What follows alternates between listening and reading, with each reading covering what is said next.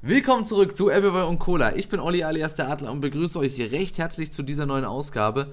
In dieser Woche sprechen Frank vom Adler Podcast, David von Wir sind zwölf, äh, eine ganz, ganz tolle Eintracht-App, und von Fußball News Benjamin Heinrichs. Wir reden über verschiedenste Themen, die es gerade so bei uns im Verein gibt. Wir reden über die Personalsituation mit Tuta, Hinteregger, Touré, Ache. Wir reden über die Spiele gegen Wolfsburg und Fenerbahce, geben dazu unsere Meinung ab. Wir reden darüber, wieso Borre auf rechts eigentlich aktuell alternativlos ist. Und wir sprechen auch darüber, wie es mit den Karten äh, weitergehen soll, ob aufgestockt wird oder auch nicht. Wir geben auch einen kleinen Ausblick gegen Köln und damit wünsche ich euch ganz, ganz viel Spaß bei der jetzigen Episode. Wenn ihr dieses Format feiert, dann lasst doch gerne eine Bewertung, wenn ihr Podcasts hört aber auch gerne einen Like hier auf YouTube da. Ihr könnt auch natürlich gerne den Kanal abonnieren, wenn ihr nichts mehr verpassen möchtet und auch gerne mich finanziell unterstützen. Links dazu und auch zu den ganzen Gästen sind wie immer in der Videobeschreibung und damit ganz, ganz viel Spaß mit der Episode und Gude. So ein guter Stöpfe, muss in der Halse Appleboy und Cola, der Eintracht-Podcast. Job noch, oder? Und damit herzlich willkommen zur siebten Episode von Appleboy und Cola. Dieses Mal wieder mit ganz, ganz, ganz, ganz, ganz, ganz, ganz, ganz, ganz tollen Gästen. Denn unter anderem, wir haben äh, nicht nur eine Eintracht-Podcast-Legende dabei, wir haben auch eine journalistische Eintracht, sehr junge Eintracht-Legende dabei und David. Aber David ist trotzdem, David bringt trotzdem ganz viel Expertise und äh, Fanleidenschaft mit. Denn er hat auch äh, unter anderem eine App für Eintracht-Fans mitentwickelt.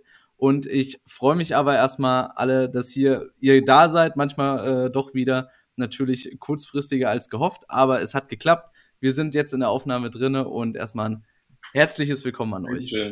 Hallo. Danke für die Einladung. Danke. Gut, ich glaube, eigentlich müssen wir uns ja eigentlich hier gar nicht vorstellen. Ich denke, jeder kennt den Adler-Podcast bestimmt von euch. Ähm, ich denke, jeder kennt Benny Heinrichs und David wird jetzt spätestens nach dieser Podcast-Episode auch jeder kennenlernen. Ähm, ja, dann würde ich einfach vorschlagen, wir starten mit den diesmal zwei Fragen zur Vorstellungsrunde rein. Und zwar, ich habe schon bei Frank an seinem äh, prächtigen, äh, muskulösen Körper gesehen, dass er ein ganz, ganz tolles Eintracht-Trikot hat, was ich mir auch schon erst vor kurzem überlegt habe zu kaufen, aber es dann doch nicht getan habe. Deswegen aber an euch die Frage, was ist denn euer SGE-Lieblingstrikot, beziehungsweise besitzt ihr es oder ist es noch so ein verschworenes Ideal, was ihr euch irgendwann mal kaufen möchtet? Und äh, Frank darf gerne anfangen. Äh, muskulös wie Bud Spencer hätte ich dann jetzt vielleicht gesagt, aber okay, danke für das Nicht-Kompliment. Bud Spencer ähm, ist doch ein Kompliment. Ja, der ist auch wirklich eine Legende wenigstens. Ähm, ja, also ich habe dir zuliebe äh, das gerippte Trikot von damals angezogen von vor neun Jahren, weil ich dachte zu Appleboy und Cola, so ekelhaft es auch schmeckt im echten Leben, äh, sollte wenigstens ein passendes Trikot mit dabei sein. Ähm, Die Referenz habe ich erst jetzt verstanden. Ja, okay, gut. Ähm, herzlich willkommen. Herzlichen Glückwunsch, meinst du? ja, herzlichen Glückwunsch. Ja, herzlichen Glückwunsch wollte ich natürlich. Ah, Verzeihung. Ich, ich mach's genau falsch rum, falsch rum. Ne, ist ja klar. Ähm, ja, tatsächlich. Also ich habe noch zwei, drei andere Trikots im Schrank.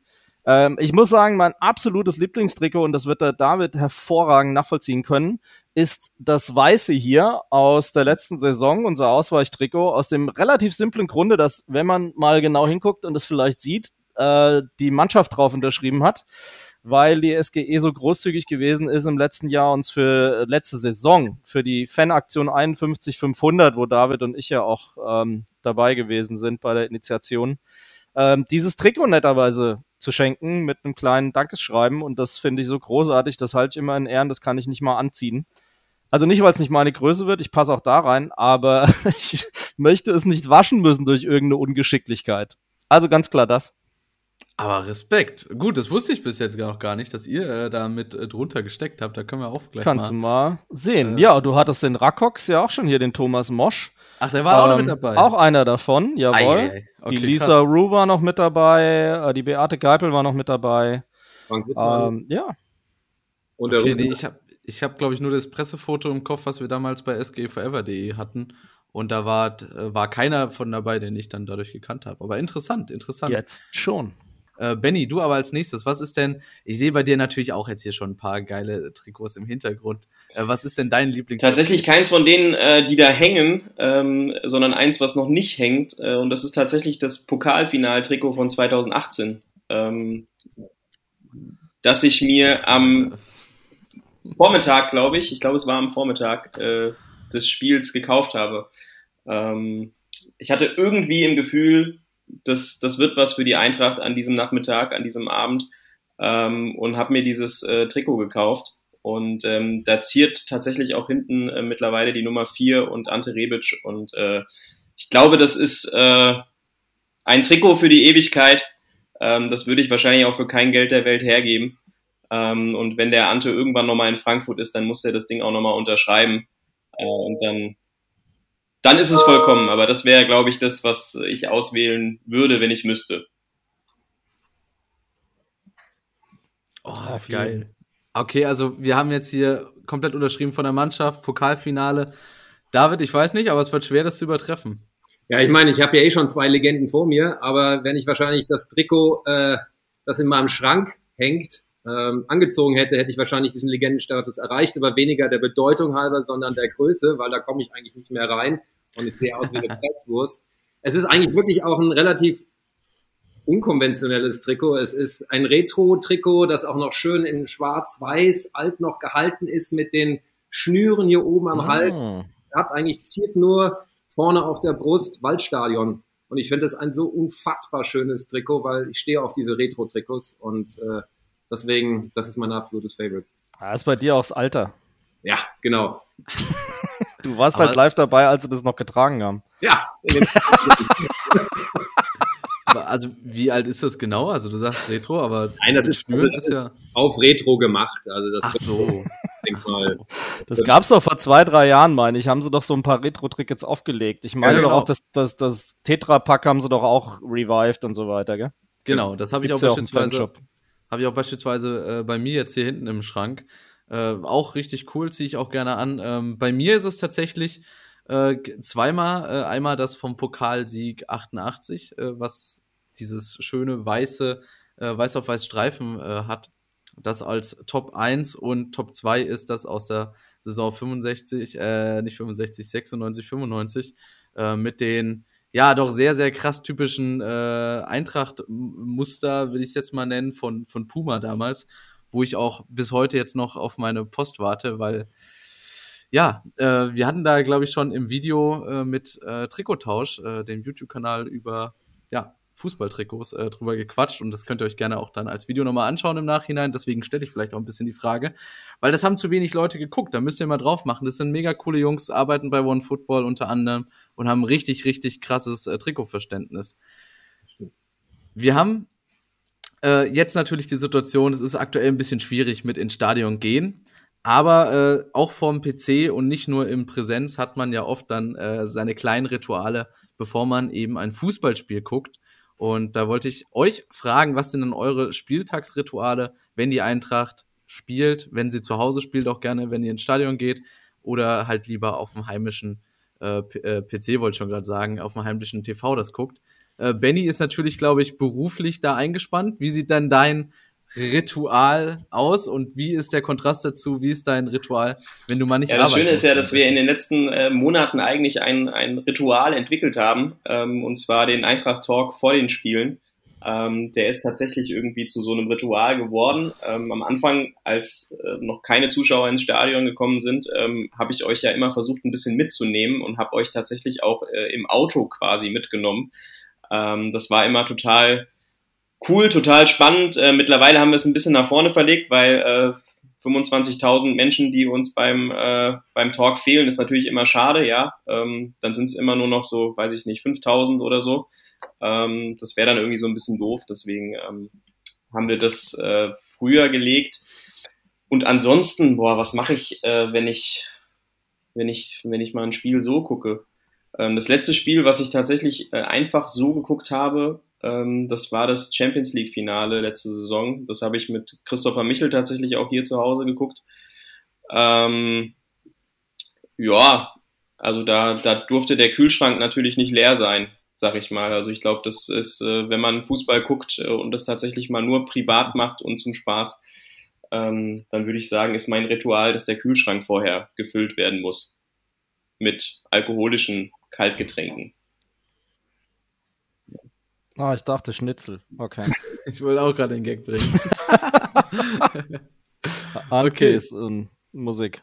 Okay, David, wie sieht es bei dir aus? Hast du da eine Sache, äh, die du dann eigentlich immer machst oder? Naja, also wenn ähm, Spiel ist und ich wirklich auch hingehe, dann immer gemaltes Haus, äh, dort vorher sich treffen mit Freunden und, und Applewein trinken und Handkäse essen. Das ist wirklich immer der Fall. Und dann halt zum Stadion mit dem Bus, klassisch. Ähm, ansonsten eigentlich, was mein Ritual ist während des Spiels zu Hause durch, durch Corona, ist, dass ich eigentlich während des Spiels stehe und in der Halbzeit sitze. Also bei mir ist es genau umgekehrt. Ich kann, kann dieses Spiel, meistens die Spiele nicht durchsitzen und überhaupt nicht sitzen. Das geht nicht.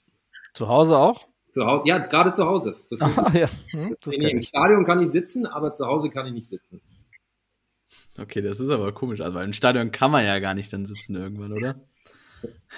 Also da muss man ja stehen, um allein was zu sehen. Ja.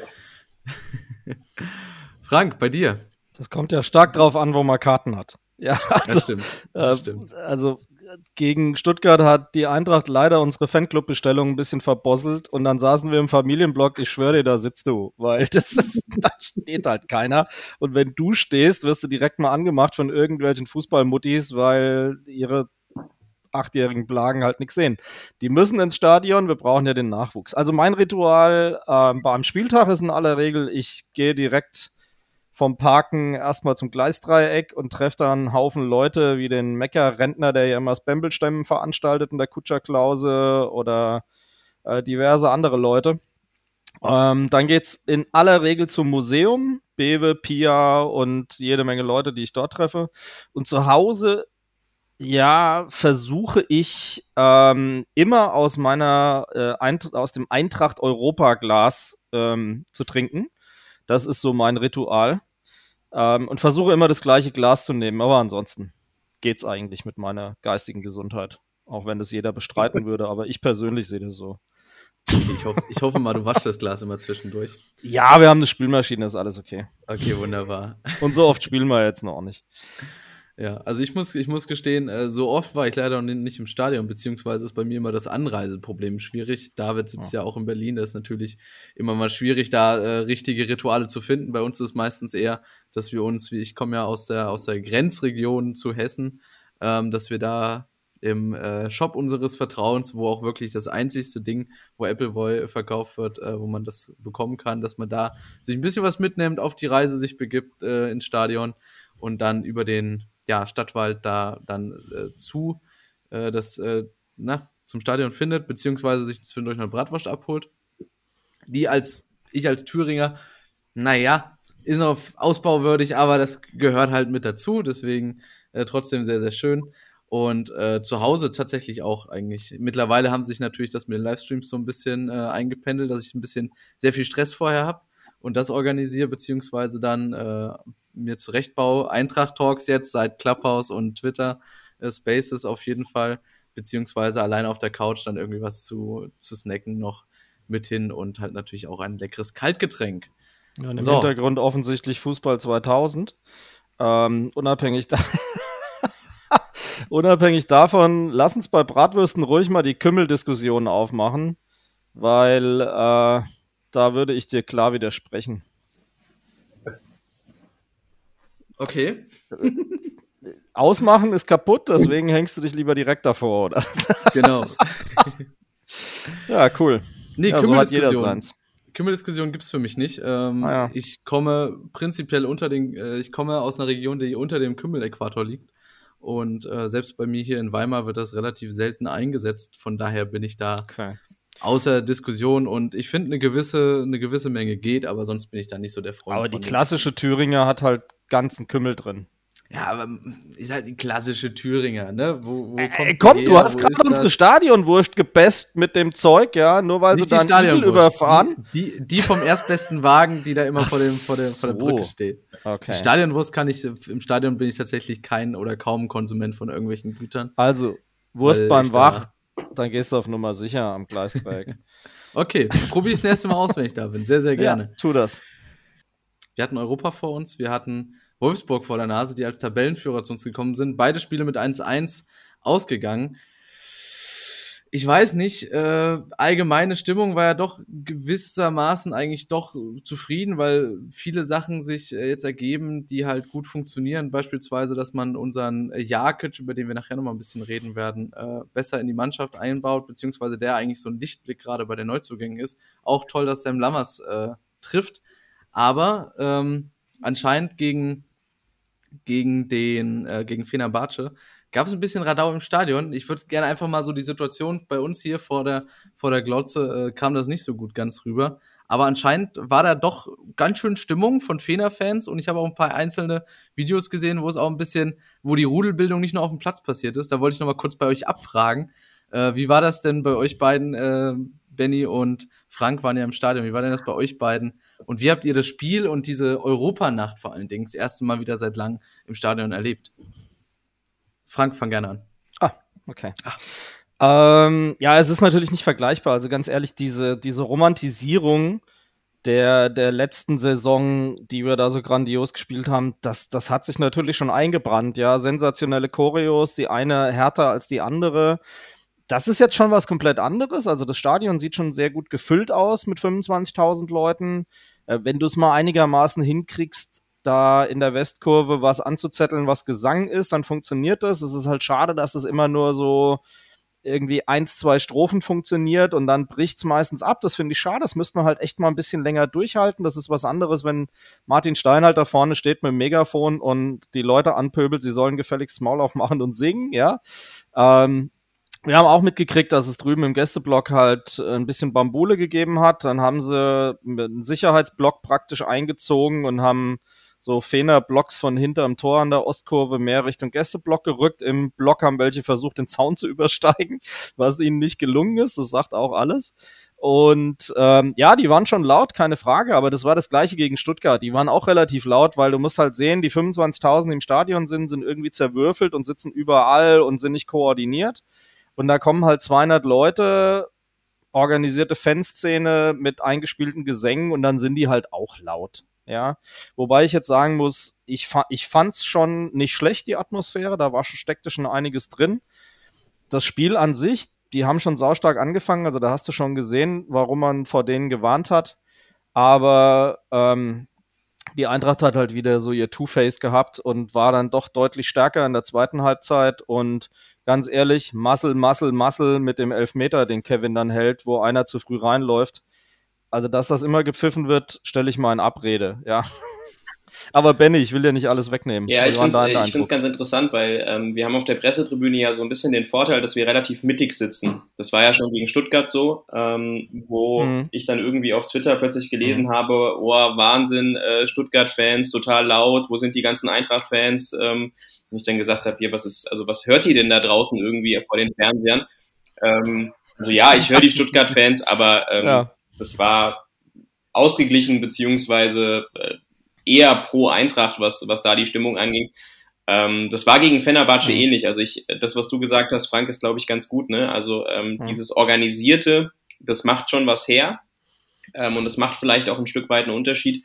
Ähm, aber ich fand auch da von den Anteilen her war es eigentlich relativ ähnlich. Ähm, die haben halt am Anfang relativ viel Stimmung gemacht, relativ viel Radau gemacht ähm, mit ihren Böllern und mit ihrer Pyrotechnik. Ähm, und mhm. ähm, ansonsten war das ja. aber auch, ich fand es total spannend zu sehen, dass sich diese Atmosphäre zwar nicht ähm, kopieren lässt aus dieser 18-19-Saison, ähm, aber das ist zumindest so eine Art, ich habe es ich hab's als Light bezeichnet, ja, so Europapokal nach Light war das so ein bisschen ähm, mhm. für mich und ähm, ja, also ich habe es auf jeden Fall auch sehr genossen. Ich mag es grundsätzlich einfach auch im Stadion zu sein, ähm, wenn es dunkel ist, ja, wenn die Flutlichter an sind, ähm, da kommt grundsätzlich auch nochmal eine andere Stimmung auf. Ähm, und ähm, also ich, ich fand es dolle. Also ich glaube, für die Verhältnisse, die wir aktuell haben oder die wir jetzt auch die letzten anderthalb Jahre haben, war das einfach ein, äh, ja. für die Verhältnisse war es ein Fest, muss man schon sagen. Unterschreibe ich. Also auch die Stimmung insgesamt rund ums Stadion fand ich so. Also das passt für mich komplett. Und ähm, du musst halt aber eins sehen, im Fernsehen ist es natürlich insofern ein bisschen gefaked, weil die stellen auch Mikrofone vor den Gästeblock. Und dadurch hast du irgendwie so ein False Balance-Ding, was wir gefühlt auch in Fernsehen, in Talkshows so sehen, ne? Also da gibt's da gibt's eine bestimmte Minderheit und die kriegt halt eine Stimme und die 80-prozentige Mehrheit kriegt eine Stimme und dann hast du so ein Gefühl wie, ja, das ist ja eins zu eins. Mhm. Und das erzeugen sie im Fernsehen natürlich indirekt durch die Positionierung der Mikros. Also ich glaube, das gibt dann schon auch ein kleines Fehlsteuerungsgefühl. Wobei ich sagen muss, wenn du in der Ost gesessen hast, wie ich leider gegen Stuttgart, ähm, dann sind die natürlich laut, weil du irgendwie direkt daneben sitzt. Ja, das ist halt so. Aber ich gebe dir schon recht, ich fand die Stimmung war für die Möglichkeiten, die es gab, waren okay. Ich fand es interessant, Martin Stein war im Stadion, ja, mhm. unser Capo. Ähm, natürlich die Ultras nicht organisiert in irgendeiner Form, weil ist ja noch Boykott aktuell. Aber ähm, es, es wird, spielt sich ein. Wobei ich finde, das fehlt schon. Also dieser, also jetzt nicht nur, dass es organisiert ist, sondern Martin Stein hat halt auch so ein Gefühl, wann Total. man machen muss. Und ja. war jetzt in Wolfsburg auch so der Fall, dass die paar hundert, wir waren auch in der Ecke mehr oder weniger, dort wo der Gästeblock ist und die Fan, die Tickets, die wir bekommen haben, waren natürlich auf der Tribüne genau nebendran, weil wir nicht in den mhm. Gästeblock kamen. Klar. Wir haben natürlich alle, wir haben alle gesungen und äh, versucht Krach zu machen, aber es waren dann so Situationen, wo du das Gefühl hattest, da war die Eintracht am Drücker, da war was und da hätte dann ein bestimmter Song, Funke. Hm. irgendein bestimmter Ruf, irgendeine bestimmte Aufforderung hm. fehlte halt. Und äh, ich glaube, das ist so das Entscheidende, was dran fehlt. Nicht nur die Lautstärke per se ja. und immer, sondern in den richtigen Momenten auch dann da zu sein. Also gegen Stuttgart muss man in der ersten Halbzeithälfte nicht Europapokal anstimmen. Also nee. das war halt schon irgendwie beispielsweise sehr deplatziert. Da merkst du, da fehlt ein bisschen das Gespür natürlich, aber gebe ich dir komplett recht. Ah, interessant. Also ich muss ehrlich sagen, ich krieg hier vom PC kriege ich gar nichts mit. Ich habe Kommentator hm. und äh, Stadionatmosphäre alles aus, damit ich dann äh, John hatte ich mit im Livestream drinne, hm. äh, damit ich mit dem dann quatschen kann, beziehungsweise damit mich der Kommentator nicht verwirrt im Kopf. Ähm, denn ich habe ja mit Fakten, oft schon oder was? Mit Fakten, ja. ich habe ja oft schon meine Wortfindungsstörung äh, mit drinne, wo ich dann denke, okay, nee, braucht kein zweites Gelaber, beziehungsweise im Chat noch mitlesen ist ja alles nicht immer so einfach, aber trotzdem, es war ein super ereignisreiches Spiel. Es war wirklich, ich bin da zweimal mit dem Herzkasper umgefallen. Beim ersten Mal, wo ich dachte, hey, das ist doch abseits, und beim zweiten Mal, egal was er gepfiffen hat, es ist gut so bei diesen Elfmeter. Äh, die Frage an euch, und damit würde ich auch das Spiel per se kurz einfach nur abhandeln.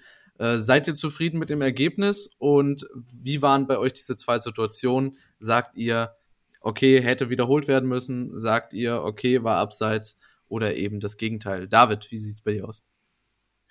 Ähm, schwer zu sagen. Man kann das Sache ja jetzt eh nicht mehr ändern. Also insofern ist es, für mich ist die Sache gegessen. 1-1, Haken dran. Äh, sicherlich hätte mehr rausspringen können, hätte aber auch anders laufen können. Wie gesagt, für mich jetzt zu hypothetisch. Für mich ist das jetzt einfach Haken dran und Rückspiel wird schwer genug in Istanbul mit den Bambule, die dann vor Ort herrscht. Ja. Interessant, ja. Da, da ist auch noch so ein Ding, wo ich ein bisschen mal gespannt bin, wie das bei den Fans wird. Benny, wie ist deine journalistische Sicht auf diese Aktion? Hast du da oder bist du da mit äh, Colinas Erben, die das ja eigentlich ganz ja, auf Twitter würde ich schon sagen. Ähm, also ich meine, es ist ja auch eine, ich habe das in, ich habe diese Szene auch ziemlich genau beobachtet, ähm, weil der Schiedsrichter ja ähm, schon die ganze Zeit Danny da Costa so ein bisschen äh, in der Mangel hatte und gesagt hat, hier pass auf, pass auf, pass auf, pass auf. Ja. Ähm, und der Mergen Berisha, der stand ja direkt neben ihm. Ähm, und deswegen habe ich direkt auch lustigerweise in dem Moment gar nicht so sehr auf den Elfmeter geachtet, sondern was passiert da jetzt? Ja, weil der hat da wirklich irgendwie so eine halbe Minute nur mit Danny da Costa rumpalabert. Ähm, dann habe ich natürlich schon darauf geachtet, was da passiert, weil manchmal ist es ja auch so, die Schiedsrichter, wenn die dann irgendwie eine halbe Minute lang mit jemandem Palaber haben, dann achten die danach ganz gezielt darauf ähm, und wollen im schlimmsten Fall da auch äh, ja, dem Spieler unter Umständen eins reinwürgen. So. Und äh, deswegen habe ich in der Situation auch wirklich gesehen, der ist deutlich zu früh reingelaufen. Ähm, der hatte einen Vorsprung und irgendwas muss da, irgendwas muss und wird da jetzt passieren. Ich war dann in dem Fall auch nicht äh, komplett regelkundig äh, und wusste jetzt, okay, wird der jetzt wiederholt oder ähm, zählt der Treffer quasi nicht. Ähm, und ähm, von daher, ich war auf jeden Fall, nachdem ich mich dann auch eingelesen hatte mit, äh, mit Colinas Erben, auf jeden Fall d'accord. Und äh, zum Ergebnis kann ich nur sagen, ich glaube, dass Fenerbahce der stärkste Gegner in der Gruppe ist. Ähm, einfach auch, weil die, ja, bei denen, bei denen stimmt's halt einfach. Die haben eine sehr, sehr interessante Mannschaft ähm, mit, mit sehr großer fußballerischer Klasse zum Teil, ähm, plus eben auch diese, diesen Support, den sie mitbringen. Deswegen glaube ich, dass die, dass die wirklich die stärkste Mannschaft sind und was man bei ihnen ja auch gesehen hat, die nehmen auch den Wettbewerb ernst. Das ist ja nicht immer so ähm, bei in Anführungsstrichen europäischen Top-Clubs, ähm, in dem Fall ein türkischer Top-Club. Ähm, und von daher, ähm, glaube ich, kann man mit einem 1 zu 1 als Eintracht Frankfurt absolut leben ähm, und hätte ich wahrscheinlich auch äh, für Oliver Glasner vor dem Spiel unterschrieben. Ja. Okay. Das ist eine ganz interessante Einschätzung. Unterschrieben hättest du das auch, Frank? Ja. Also definitiv, wenn du mich nachmittags gefragt hättest, hätte ich erstmal gesagt, ich bin, wäre mit einem Unentschieden äh, grundsätzlich einverstanden, in der Hoffnung, dass der Spielverlauf was anderes hergibt. Hm. Ähm, nochmal, die erste Phase war ganz klar pro Fener. Da hast du gesehen, wie ballsicher die sind, wie die Laufwege stimmen, hat Benny jetzt auch schon beschrieben. Also definitiv, die sind saugut eingespielt und nehmen das Ding auf jeden Fall ernst. Ähm, ich fand es dann teilweise ein bisschen ruppig. Also gerade mhm. auf dem Platz dann die Rudelbildung am Schluss hat ja dann auch nochmal gezeigt, wie äh, intensiv und emotional das ganze Spiel gewesen ist. Auch sehr, sehr geil. Ähm, Kevin Trapp vorm Elfmeter ja, dass er sich mit dem Schiri nochmal richtig derbe angelegt hat, was, glaube ich, den wenigsten aufgefallen ist. Mhm. Ähm, aber der Schiri geht auf ihn zu, will ihm nochmal erklären mit der Linie und er, er komm, verpiss dich so ungefähr, ne, war die Gestik. Mhm. Und hat gesagt, ja, go away. Das, der Schiri hat ihn dann nochmal angezählt, so frei nach dem Motto, hey, ich erkläre dir das jetzt. Und er hat dreimal die Geste gemacht, er soll sich endlich verpissen. Äh, fand ich ganz, ganz großartig. Also da war richtig Zunder drin. Und es war aber wahrscheinlich genau die richtige Emotion, um den Elfmeter dann am Schluss auch zu halten. Ähm, und von daher, ja, also ich kann jetzt damit leben. Ich sehe Fener da auch definitiv als die stärkere Mannschaft an. Interessant fand ich noch, äh, was das drumherum angeht. Ähm, es haben sich viele Eintracht-Fans an ein Spiel gegen Galatasaray erinnert gesehen in den 90er Jahren, wo irgendwie 80 Prozent des Stadions von Galatasaray-Fans irgendwie bevölkert worden ist, weil äh, sämtliche Türken aus Deutschland angereist sind, so gefühlt. Und man als Frankfurter, ich war nicht bei dem Spiel, ähm, sich wohl ein bisschen unwohl gefühlt hat zu Hause. Und ähm, es gab die echt die große Befürchtung und Gerüchte, die Ultras würden Karten kaufen und nicht hingehen, nur dass die Plätze frei bleiben ähm, hatte man doch die Befürchtung, dass unter der Hand sehr, sehr viele Karten ähm, an Fener-Fans gehen. Und ich muss jetzt aus dem Stadion heraus sagen, überhaupt nicht. Also du hast vereinzelt mhm. mal welche zwischen den Eintracht-Fans gesehen, aber das Stadion war schon klar in unserer Hand. Ich bin damit fein. Sehr Eine Sache muss ich aber noch sagen, die mir nicht ja. gefallen hat, aber das können Frank und Benny nicht wissen, weil sie nicht Fernsehen geguckt haben. Das ist die Übertragung bei TV Now. Das geht Ja, nicht. klar. Nicht. Klar, klar. Ganz schlimm.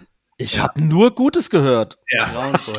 Die Halbzeit, die Halbzeit, äh, äh, der Halbzeitbreak war das Schlimmste. Da wurden wirklich drei Spielszenen gezeigt und ich habe sie gezählt, jeweils zwölf Wiederholungen dazu. Es waren also 36 Mal irgendwelche Einstellungen von drei Szenen. Das Wenn war Spiel nicht mehr hergibt. ja, wir haben mal unterhalten. Das war nur eine. Ah, ja, egal. TV ist wieder abbestellt. Also es hätte mich auch gewundert, ja. dass die nicht noch irgendwie den deutschen Fernsehpreis, den sie im äh, Free TV gezeigt haben, da auch noch gezeigt hätten während der Halbzeit. Also ich muss auch wirklich sagen, ich habe vorher schon da nicht drauf geguckt, ich habe danach nicht drauf geguckt. Es war wirklich nur fürs Spiel. Und äh, es ist halt nervig, aber die anderen Podcasts haben, glaube ich, schon genug über diese ja. ja Spaltung der TV-Rechte und dem ganzen Hin und Her mit den Abonnements geredet. Ist natürlich manchmal äh, ja, schwierig, auch für uns Eintracht-Fans, super nervig, aber ich verstehe auch nicht, wieso dann äh, RTL sagt, ja, wir holen uns die Rechte und dann zeigen wir so ein Spiel eben nicht im Free TV. Wie gesagt, deutscher Fernsehpreis, aber hätte ja vielleicht irgendwo auf einem anderen Sender landen können. Naja, aber dazu passt auch zu dem zu das Thema, was wir gerade angeschnitten haben, passt auch die Frage von Marc Farmer. Ähm, der fragt nämlich nach unseren Tipps für die Europa League Gruppe. Und ich würde jetzt einfach das an äh, Tabellenplätzen festmachen und äh, würde euch da fragen. Ich habe da letzte Woche schon äh, mit Thomas und Melanie drüber geredet. Da war es aber eher so in der Stimmung, ja, wir können die Gegner nicht so einschätzen.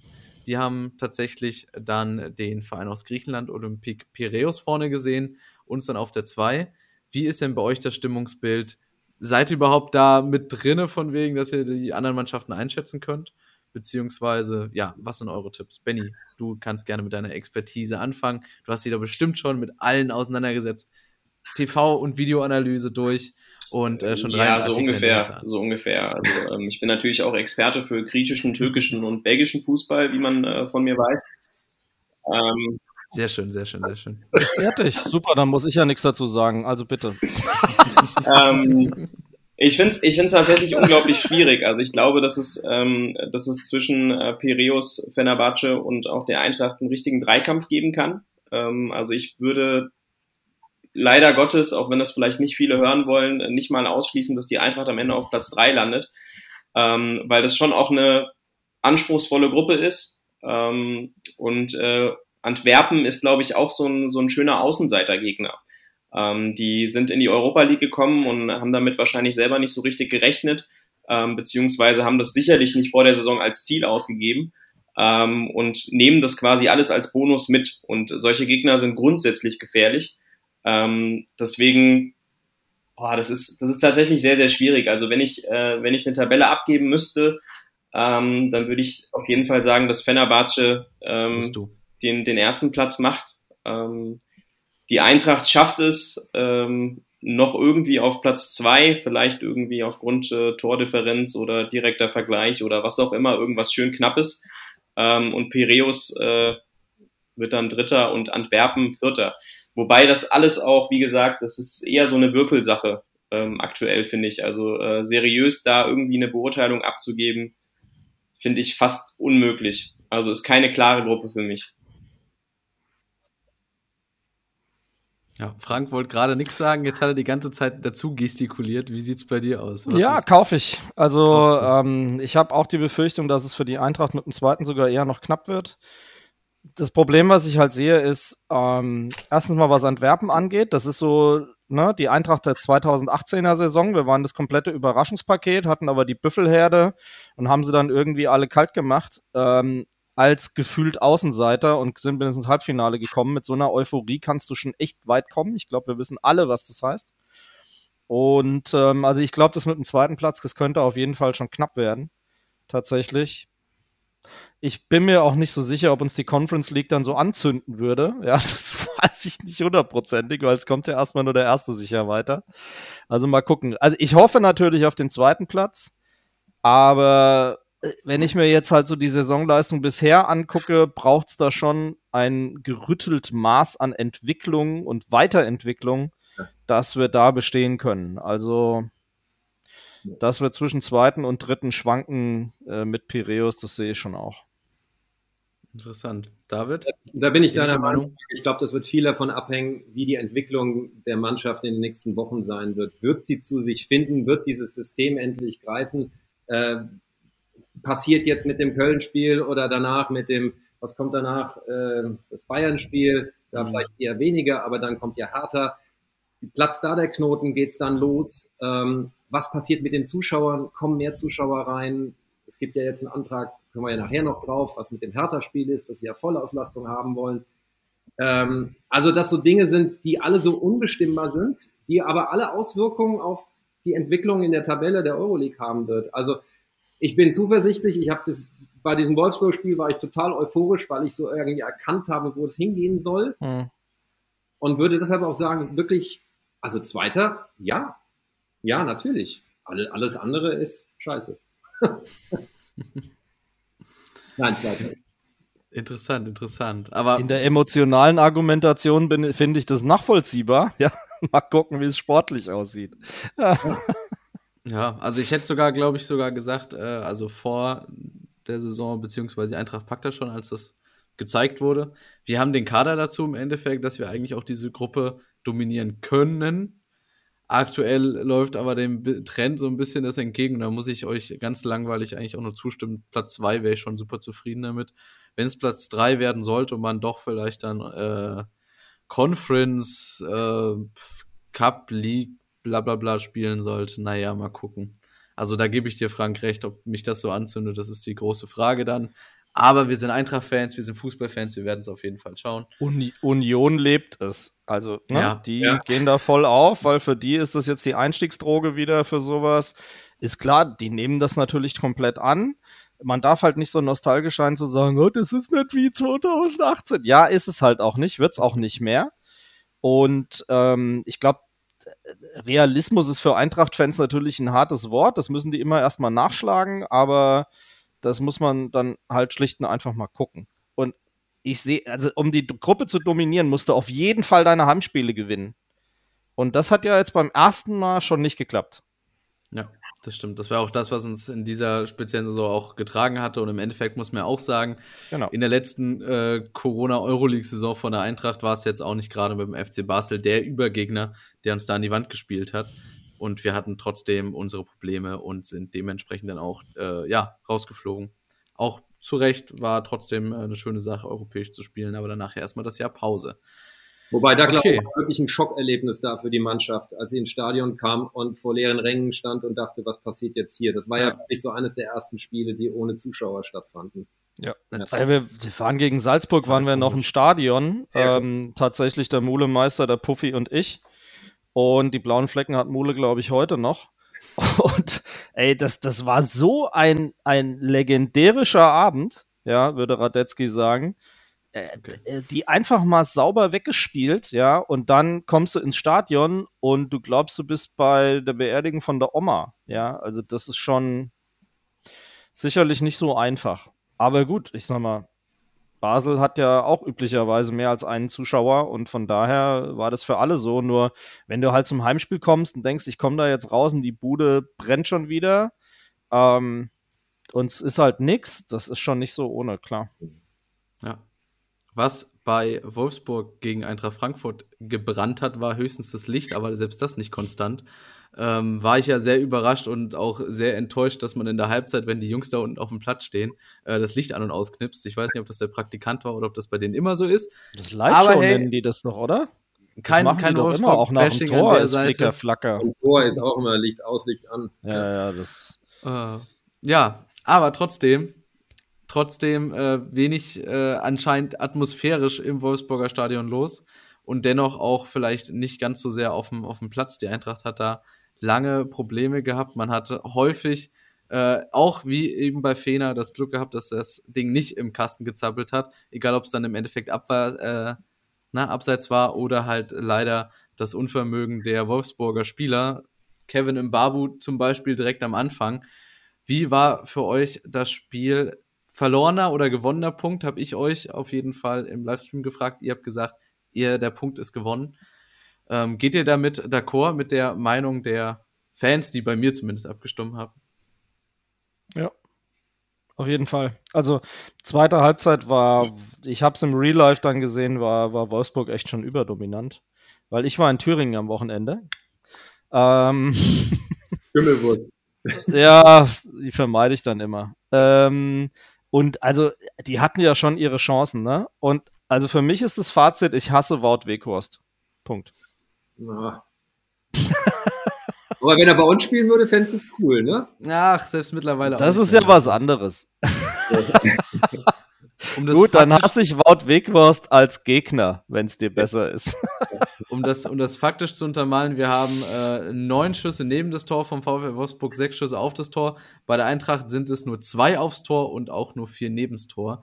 Zeigt auch so ein bisschen äh, unsere Probleme, die wir versuchen in den Griff zu kriegen, beziehungsweise es dann mit ergebnisorientierter, ja, Hammermäßigkeit von Sam Lammers dann sehen. Aber das Tor war halt geil. Das Tor war geil. Aber trotzdem auch ein bisschen außen nichts, oder Benny? Was, was denkst du über den Spielverlauf in der ersten Halbzeit? Ich sag, wir sind sehr glücklich in die Pause ja, mit dem auf jeden Fall. Ähm, definitiv eine Führung war zur Halbzeit so jetzt nicht verdient gewesen. Ähm, und auch dieses Lammers-Ding, ähm, ich finde es auch total spannend. Ne? Also da wird ja irgendwie Philipp Kostic irgendwie als äh, Assist-König wieder plötzlich hervorgehoben. Das war ja eigentlich eine komplett verunglückte Flanke. Ja, ähm, also das Ding ist dem ja, also da ist, das, das war ja gar nichts. Es war ja wirklich einfach überhaupt nichts und äh, lediglich den äh, herausragenden technischen Fähigkeiten von Sam Lammers war es halt zu verdanken, ähm, dass der Ball danach im Netz gezappelt hat. Ja, ähm, also äh, Kostic da ein Assist gut zu schreiben, geht vielleicht noch in Ordnung, ähm, aber alles, was darüber hinausgeht, fand ich ehrlich gesagt ein bisschen übertrieben. Also ähm, von daher, aber ich sag mal so, das brauchst du halt auch als Eintracht Frankfurt, ja. Wenn du in, in so einer Phase eben nicht, ähm, nicht über das Spiel kommen kannst, dann brauchst du halt einfach auch eine, eine herausragende Einzelleistung und das war dieses Tor von Sam Lammers einfach. Ähm, und äh, er hat angekündigt, dass er mit beiden äh, Füßen schießen kann und äh, ich finde, er hat es bislang auch ganz gut gezeigt. Ja, ähm, von daher und zum Spielverlauf insgesamt. Ähm, ich bin nicht mal, ich bin nicht mal so, dass ich sagen würde, äh, das war irgendwie ein glücklicher Punkt oder ähm, ein, ein mega gewonnener Punkt, sondern wenn man am Ende gesehen hat, was Wolfsburg der Eintracht für Räume angeboten hat, ähm, die sie hätte, hätten bespielen können, ähm, ja. dann hätte das Spiel tatsächlich auch gewonnen werden können. Ja, ähm, also dieses, ähm, diese Konsequenz im, im allerletzten Drittel, wobei das eigentlich fast kein Drittel ist, sondern eher schon ein Viertel, ähm, die hat mich persönlich auch ziemlich aufgeregt, weil das sind eigentlich Dinge, die, die müssen funktionieren. Ja, du kannst irgendwie als Fußballprofi mal in der Lage da sein, irgendwie einen Ball vorbeizuschießen, das passiert jedem. Ähm, aber diese, diese Reihe an falschen Entscheidungen, die da im letzten Drittel getroffen worden sind, das war schon richtig ärgerlich. Ähm, und ich sag mal so, du hast einen Gegner gehabt, ähm, der dich über weite Strecken der zweiten Halbzeit dominiert hat, ja. Ähm, aber der bietet dir am Ende solche Räume, ähm, damit du ihm quasi den K.O.-Schlag geben kannst ähm, und du nutzt sie einfach nicht. Ähm, und das fand ich, ähm, das fand ich wirklich am schlimmsten. Mhm. Ja, also dass Wolfsburg aktuell keine Laufkundschaft ist, ähm, dass man da auch sicherlich vor dem Spiel unter Umständen einen Punkt unterschrieben hätte als Eintracht Frankfurt, keine Frage. Ähm, aber wenn du dann in der, in der letzten Viertelstunde die Möglichkeit auf den Knockout hast, dann, dann musst du die einfach nutzen. Ja, und dann musst du die Dinger konsequenter zu Ende spielen und ähm, ja, das ist das Einzige oder das ist das, was mich am meisten besorgt hat äh, für die Eintracht nach diesem Spiel. Ist ja auch wirklich erschreckend, dass eigentlich die Konter, die sonst immer so eine Stärke von Eintracht Frankfurt sind, ähm, beziehungsweise es waren, so im Sande verlaufen sind, beziehungsweise man dann noch die Angst haben muss, wie eben dann ähm, gegen Ende des Spiels, äh, dass man den geilen Konter fährt. Boré trennt sich da zu spät vom Ball, beziehungsweise nimmt die Chance nicht wahr, äh, seine Mitspieler auf links und rechts mitzunehmen oder da in den Lauf zu passen und dann kommt die Retourkutsche und du fährst selber den Konter gegen dich. Äh, sehr, sehr, sehr, sehr, sehr fahrlässig auf jeden Fall und kann dir da äh, nur recht geben. Es war manchmal schon erschreckend, wie dann einfach die Leute in die Männer gelaufen sind, äh, in die gegnerische Abwehrreihe oder auch ganz viele Bälle verpufft sind einfach. Ähm, David, was ist, was ist deine Einschätzung dazu? Denkst du auch vielleicht, äh, dass eben da eine personelle äh, Begründung äh, drin zu finden ist? Oder sagst du trotzdem, okay, Kamada, die haben halt alle den, äh, die, ja, wenig Erholung gehabt, die haben einfach noch das Spiel von Fenerbahce vielleicht im Kopf, wenn nicht sogar noch in den Beinen. ist alles super anstrengend und da muss man das verzeihen? Oder denkst du da trotzdem, das muss konsequent zu Ende gespielt werden? Naja, ich würde vielleicht eher mal so rangehen, wir sind ja von vergangenen Saison teilweise auch sehr verwöhnt gewesen, wie Dinge geklappt haben und wie eingespielt alles war. Und ähm, ich bin vielleicht jetzt, also nach Wolfsburg bin ich so ein bisschen, aus dem Spiel bin ich rausgegangen mit kleineren Brötchen und auch vor allem mit dieser Wahrnehmung, dass man eigentlich das Spiel von hinten heraus gewinnen will. Also hinten will man erstmal stehen, auch wenn das nicht immer perfekt klappt, aber man gibt alles, man kämpft, man sieht es ja daran, dass alle sechs hinteren Spieler eine gelbe Karte kassiert haben. Ja, jeder wollte, teilweise auch ein bisschen überhart, aber man wollte. Und vorne ist es halt noch nicht rund. Und ich fand die letzten, wenn ihr auch, da hast du recht, die letzten 20, 30 Minuten, da gab es so viel Räume, da wurden so viel falsche Entscheidungen getroffen.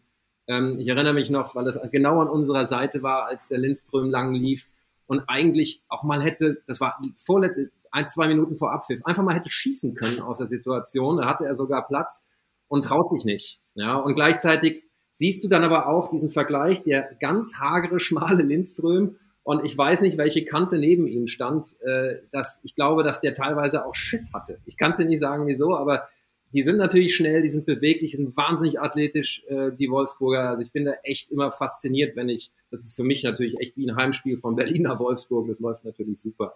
Äh, deswegen bin ich sehr oft, wenn die Eintracht dort spielt, auch und, und sehe das, dass die da wirklich immer aus einer solchen krassen Defensive heraus auch das gestalten. Und deswegen fand ich, hatte ich so den Eindruck, dass die Eintracht ähnlichen, ähnlichen Weg jetzt gerade geht.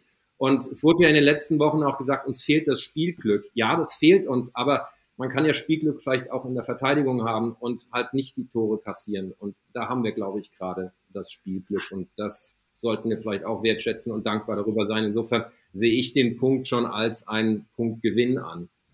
Also zumal ja, ja auch gerade, Entschuldigung, wenn ich dich da unterbreche, aber genau ja, vor allen Dingen in den letzten beiden Spielen würde ich sagen, wir sind mit Glück überhaupt worden, dass wir die Dinger unentschieden gemacht haben. Also allein schon diese Elfmetersituation, äh, genauso wie aber auch das Abseitstor dann von Wolfsburg oder wo einige Sachen auch anfangs dann an der Latte gelandet sind bei Eintracht Frankfurt. Also Spielglück technisch will ich mich äh, nicht beschweren, muss ich, muss ich an der Stelle sagen. Frank. Ja, aber was ich halt ein bisschen ärgerlich finde, sind diese zwei Abstaubertore, ne? Also das, ja. das Ding vom Weghorst, warum das überhaupt reingehen muss, ja, ja also ja. und aber auch das vom Ösil, selbes Ding bei Fener. Also, ne, von Kevin gut pariert an die Seite und dann steht einer lächelnd da und klatscht das Ding halt rein. Und das, das sind halt eher die, die Gegentore, die mich ein bisschen mehr ärgern, weil ich halt sage, die kann man wahrscheinlich besser verteidigen. Also es gibt wohl eine Statistik, wonach ein Bundesliga-Durchschnitt, äh, Tore resultieren aus einer zweiten Aktion. Das gibt es einen Bundesliga-Durchschnitt von 30 Prozent. Und die Eintracht hat vor dem Wolfsburg-Spiel bei 57 Prozent gelegen. Also sprich, ihre Tore resultieren hauptsächlich aus zweiten Aktionen, also gefangene Tore aus zweiten Aktionen. Ja, hat sich jetzt nicht verbessert, hätte ich das gedacht. Das denke ich mir auch. Ja. ja. ja. ja. Danke Benny, für die trotzdem, Bestätigung. Benny, trotzdem, was sind deine positiven Schlüsse aus diesen beiden Spielen, beziehungsweise aus diesen nicht verlorenen? Naja, also ich meine, einerseits natürlich äh, gebe ich euch recht, defensiv hatte man sicherlich auch ähm, in gewissen Situationen das Spielglück auf seiner Seite. Ähm, nichtsdestotrotz glaube ich, dass die, die Kompaktheit in der Defensive in den beiden Spielen schon ähm, über weite Strecken gegeben gewesen ist. Also gerade auch dieses Thema Restverteidigung, was ja ein sehr, sehr großes gewesen ist, als Glasner gekommen ist, ähm, das sehe ich schon deutlich besser. Also wenn man jetzt auch sieht, dass die Eintracht jetzt nach dem Dortmund-Spiel äh, in jedem Spiel danach nur noch maximal einen Treffer kassiert hat, ähm, dann ist das auf jeden Fall mhm. ein Fortschritt. Ähm, natürlich hat man aktuell diese Thematik, ähm, eine gute Defensive, äh, das sorgt irgendwie für eine nicht mehr ganz so äh, passable Offensive. Ähm, nichtsdestotrotz war das ja der Ansatz, den Glasner wählen wollte. Also er hat gesagt, als er gekommen ist, hat er gesagt, ähm, das ist diese Baustelle, wir wollen defensiv kompakter stehen, wir müssen defensiv kompakter stehen, wir können nicht jedes Spiel 4-3 gewinnen. Ähm, und ich glaube, dass das tatsächlich der Fortschritt ist, den man aktuell sehen kann, ja, trotz Spielglück. Ähm, aber gerade, wie gesagt, auch diese Restverteidigung in Kontersituationen, die sehe ich durchaus gegeben. Ähm, und jetzt gilt es halt einfach für die Eintracht, da dieses Offensivspiel ähm, zu perfektionieren, ähm, die Laufwege auch wirklich zu optimieren.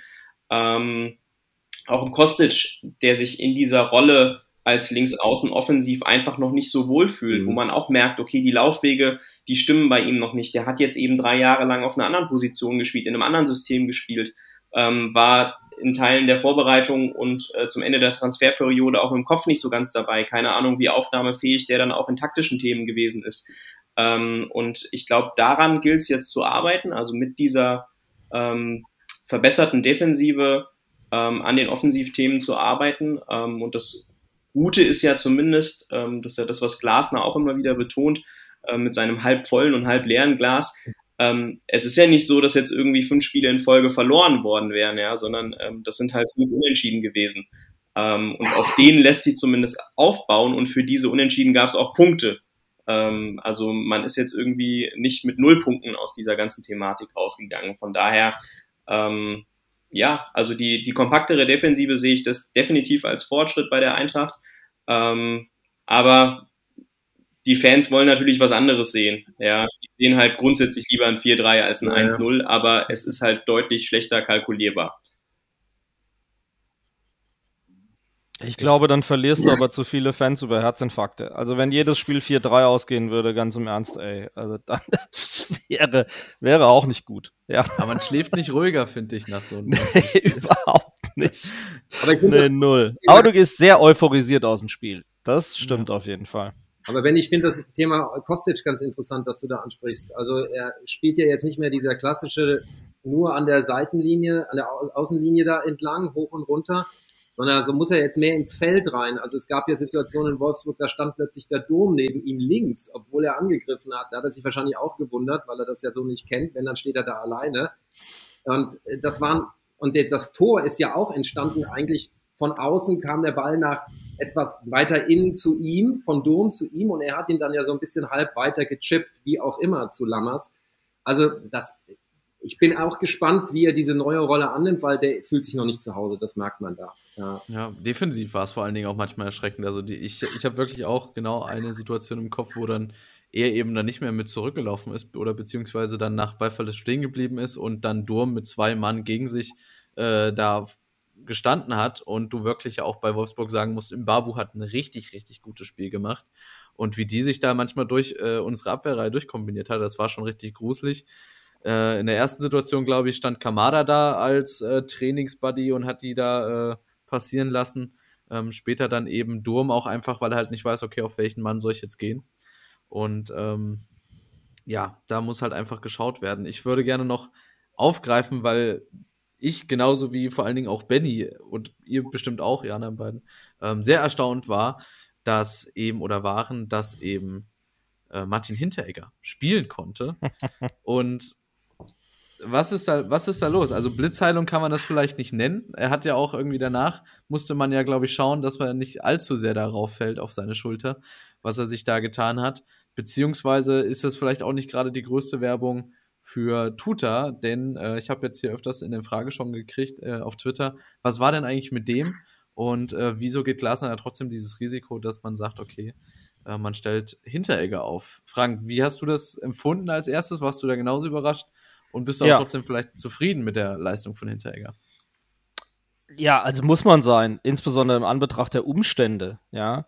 Ob das geistig gesund ist, das stelle ich jetzt mal ein bisschen in Abrede, weil mal ganz ernst, ja also die Verletzung an sich, die Entstehung, wenn man die gesehen hat, das sah überhaupt nicht so tragisch aus, ja. Klar war er auf die Schulter gefallen, hat hinterher gesagt, ein bisschen ouch, ouch. Ey, wenn ich höre, dem sind zwei Bänder abgerissen, und sei es drum, er war von Kopfbällen befreit, sagt dann Klassner, ja, und weil er nicht, nicht über, über Kopf Einwürfe. heben kann mehr die, ja. den Arm. Kopfbälle wäre. Also ja, genau, Einwürfe, genau.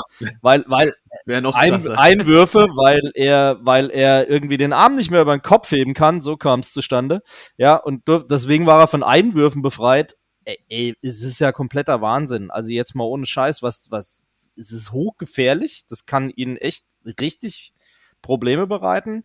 Ähm, man hat ja gesehen, dass die Wolfsburger auch nicht allzu zimperlich damit umgegangen sind. Ja, ganz im Gegenteil. Man hatte in ein, zwei Szenen den Eindruck, sie gehen ganz bewusst auch drauf. Ist ihr gutes Recht, weil, sorry, wenn er auf dem Platz steht, ne, muss er es abkönnen. Fertig aus. Solange das jetzt keine ungerechtfertigte Härte oder irgendwas ist, sondern sie gehen in einem normalen Zweikampf drauf, dann, sorry, ist das halt so. Ähm, von daher bin ich schon ein bisschen weniger verständig, ehrlich gesagt, ihm dieses Risiko auszusetzen. Und ja, die Frage mit Tuta stellen wir uns, glaube ich, fast alle, weil der hat ja nur in der letzten Saison nicht schlecht abgeliefert, als Abraham weggegangen ist und war relativ flott drin und hat ordentlich gespielt. Ja, klar hat er seine Momente gehabt, wo wir alle gesagt haben, hey, komm, junger Kerl, bla bla bla. Aber dass er jetzt so gar keine Rolle mehr spielt, also das kann ich mir halt überhaupt nicht erklären, ehrlich gesagt. Und da würde mich von Benny interessieren, wie er sich im Training dann so gibt. Aber David, ich glaube, du bist erstmal. Nee, lass mal, das würde mich auch interessieren. Also ich würde gerne erstmal noch ein paar Takte ganz kurz zu Hinteregger sagen. Ähm, also mich persönlich hat es ja auch überrascht, dass er gespielt hat. Ähm, zwei Bänderrisse in der Schulter. Ähm, ja, es gibt die verschiedensten Bänder und die haben die verschiedensten Sinnhaftigkeiten in diesem Gelenk. aber ich habe schon äh, diverse Schulterverletzungen gehabt. Ich bin auch an der Schulter operiert worden ähm, und ich weiß, was für Schmerzen es sind, wenn dir ein Band in dieser Schulter reißt. Ähm, vor allem, weil du sie nicht ruhig stellen kannst. Also du kannst sie ruhig stellen, aber er konnte sie nicht ruhig stellen. Ähm, und ähm, ich will beim besten Willen nicht wissen, was dieser Mann vor dem Spiel nehmen musste, ähm, damit er so in die Kopfbälle und so in die Zweikämpfe gehen konnte, wie er es gegangen ist. Mhm. Ähm, und da bin ich auch ganz ehrlich, da habe ich eine sehr, sehr klare Meinung. Ich finde das unverantwortlich, ähm, sowohl vom Verein äh, als auch von ihm, ähm, weil man da einfach ganz klar sagen muss, ähm, das, was der da genommen hat, das ist sicherlich nicht, ähm, nicht das, was seinem Körper an sich gut tut. und wenn er das dauerhaft macht, dann geht man da auch wirklich auch eine Gefahr ein, dass man in eine Schmerzmittelabhängigkeit kommt. Ähm, und da bin ich überhaupt gar kein Freund von. Ja. Leberschäden etc. Also Schmerzmittel gehen ja definitiv auf die Leber. Ja, und no good, ja. Aber ist er ja, denn in den Trainingseinheiten jetzt schon wieder dabei? Hat also der war, wir haben jetzt heute die, die Trainingseinheit gehabt, die wir, die wir zuschauen durften. Da war er ganz normal dabei. Zwar mit langer Hose ähm, als einer von zweien, aber äh, er war dabei und ähm, auch ganz normal im Trainingsspiel. Also der hatte jetzt auch kein gelbes Leibchen an im Sinne von, äh, da bitte nicht irgendwie in die Zweikämpfe gehen oder so. Ähm, und ich, ich sehe das sehr, sehr kritisch. Ähm, mhm. Man kann mich dafür gerne steinigen, ähm, wow. aber ich ähm, halte davon einfach überhaupt Nein. nichts. Die Gesundheit der Spieler geht immer über alles und ähm, gerade auch bei so einem Spieler, der irgendwie so viele sensible Themen in den letzten Wochen und Monaten angesprochen hat und da auch äh, das Thema Abhängigkeit und Sucht thematisiert hat, ich finde es nicht gut. Und natürlich ähm, kann ein Verein dann auch sagen, ähm, das ist die Entscheidung des Spielers, das hatte der Glasner ja vom, äh, vom Spiel gesagt, so von wegen, äh, da geht es um seine Schmerzresistenz. Ähm, das sehe ich persönlich anders. Äh, für mich geht es da nicht um eine Schmerzresistenz, für mich geht es dann um die Frage, hat er Schmerzen oder hat er keine? So. Ähm, und äh, wenn er eben Schmerzen hat. Der Arbeitgeber ja. hat eine Schutzverantwortung. Also ganz klar. Ja, aber die Frage, ist denn die vielleicht die Diagnose vielleicht ein bisschen übertrieben? Ja, zwei durchgerissene Bänder sind zwei durchgerissene Bänder. Ich finde, da gibt es keine, ähm, keine zwei Meinungen und es wird auch sicherlich irgendwelche Gründe gegeben haben, warum die Eintracht das nicht kommuniziert hat, sondern Hinteregger das über seinen privaten Instagram-Account gemacht hat. Ähm, auch da ja, mhm. und Glasner hat es an der PK ja quasi auf Nachfrage bestätigt, indem er gesagt hat, hey, das sind zwei Bänder, die dafür verantwortlich sind, dass er den Arm über den Kopf heben kann. Deswegen musste er keine Einwürfe ja, machen. Auch als Innenverteidiger ja auch nicht den Arm, um und, irgendwie äh, äh hochzuspringen oder so. Ja. Nein, null, auch zum Hochspringen, das braucht's nicht. Hinterher macht das aus der Hocke. Klar. Das ist schon, das ist ja. schon super gut. Genau, und zum Thema Tuta, das war ja, äh, also ich weiß nicht, ob ihr noch was sagen wollt zum Thema Hinteregger. Also ich, ja, bitte. Ja, was Aber was ist denn mit Tuta ja, eigentlich? Gute Frage. Ja, tut er was oder tut ähm, er nichts? Da passiert eigentlich also relativ wenig. Ich muss sagen, ich, wir sehen ja nur ein, ein Training meistens die Woche, maximal zwei. Ähm, und da ist er nach wie vor nicht leistungsstark, also nicht konstant, nicht konzentriert, ähm, ist nicht, nicht auf der Höhe, wo man jetzt sagen würde, okay, der ist jetzt wieder ähm, bereit für einen Startelf-Einsatz. Das ähm, finde ich in jungen Jahren auch legitim, äh, solche Phasen zu haben. Ich glaube, das ist total normal ähm, und man darf auch einfach nicht vergessen, und ich glaube, das ist ein wichtiger Umstand, ähm, den man mal thematisieren sollte. Ähm, der ist letztes Jahr im Winter, äh, dieses Jahr im Winter, also im Frühjahr, ähm, in eine Mannschaft gekommen, die funktioniert hat. Ähm, und das war für ihn ein absoluter Segen, ähm, weil er mitlaufen konnte ja, und ähm, nicht gefragt war als jemand, der ähm, heraussticht, sondern ähm, der war letztlich der elfte Spieler, der reingekommen ist für Abraham und ähm, das war ja auch eine Phase, ähm, wo es dann wieder lief für die Eintracht. Das war die Phase, wo Adi Hütter auf die Doppelzehn umgestellt hat und die eine Phase hatten, wo sie, ähm, glaube neun von zehn Spielen gewonnen haben, wenn ich mich recht entsinne. Ähm, das war einfach für ihn. Ähm, jetzt im Sommer sieht's aber anders aus. Ähm, da kommt ein Martin Hinteregger ähm, in einer nicht so guten Form aus dem Urlaub zurück, ähm, sucht selbst ohnehin noch seine Form, auch jetzt noch nach so vielen Spieltagen. Ähm, er ist immer noch nicht in seiner Topform, er bringt immer noch nicht die Bestleistung, die er bringen kann. Ähm, mal dieses Schulterthema jetzt ausgeklammert. und als junger Spieler brauchst du natürlich auch einen Nebenmann, an dem du dich orientieren kannst. Und den hat Tuta nicht gehabt. Ähm, den hatte er nicht, den hatte er auch in Mannheim nicht so. Ähm, das muss man einfach ganz klar sagen. Da hat Hinteregger gespielt, da hat rechts Da Costa gespielt, ähm, der auch ähm, zwar mit viel Motivation in dieser Sommervorbereitung kam, ähm, aber bei dem das Eintracht-Thema auch ein besonderes ist, ja, nach der Rückkehr aus Mainz.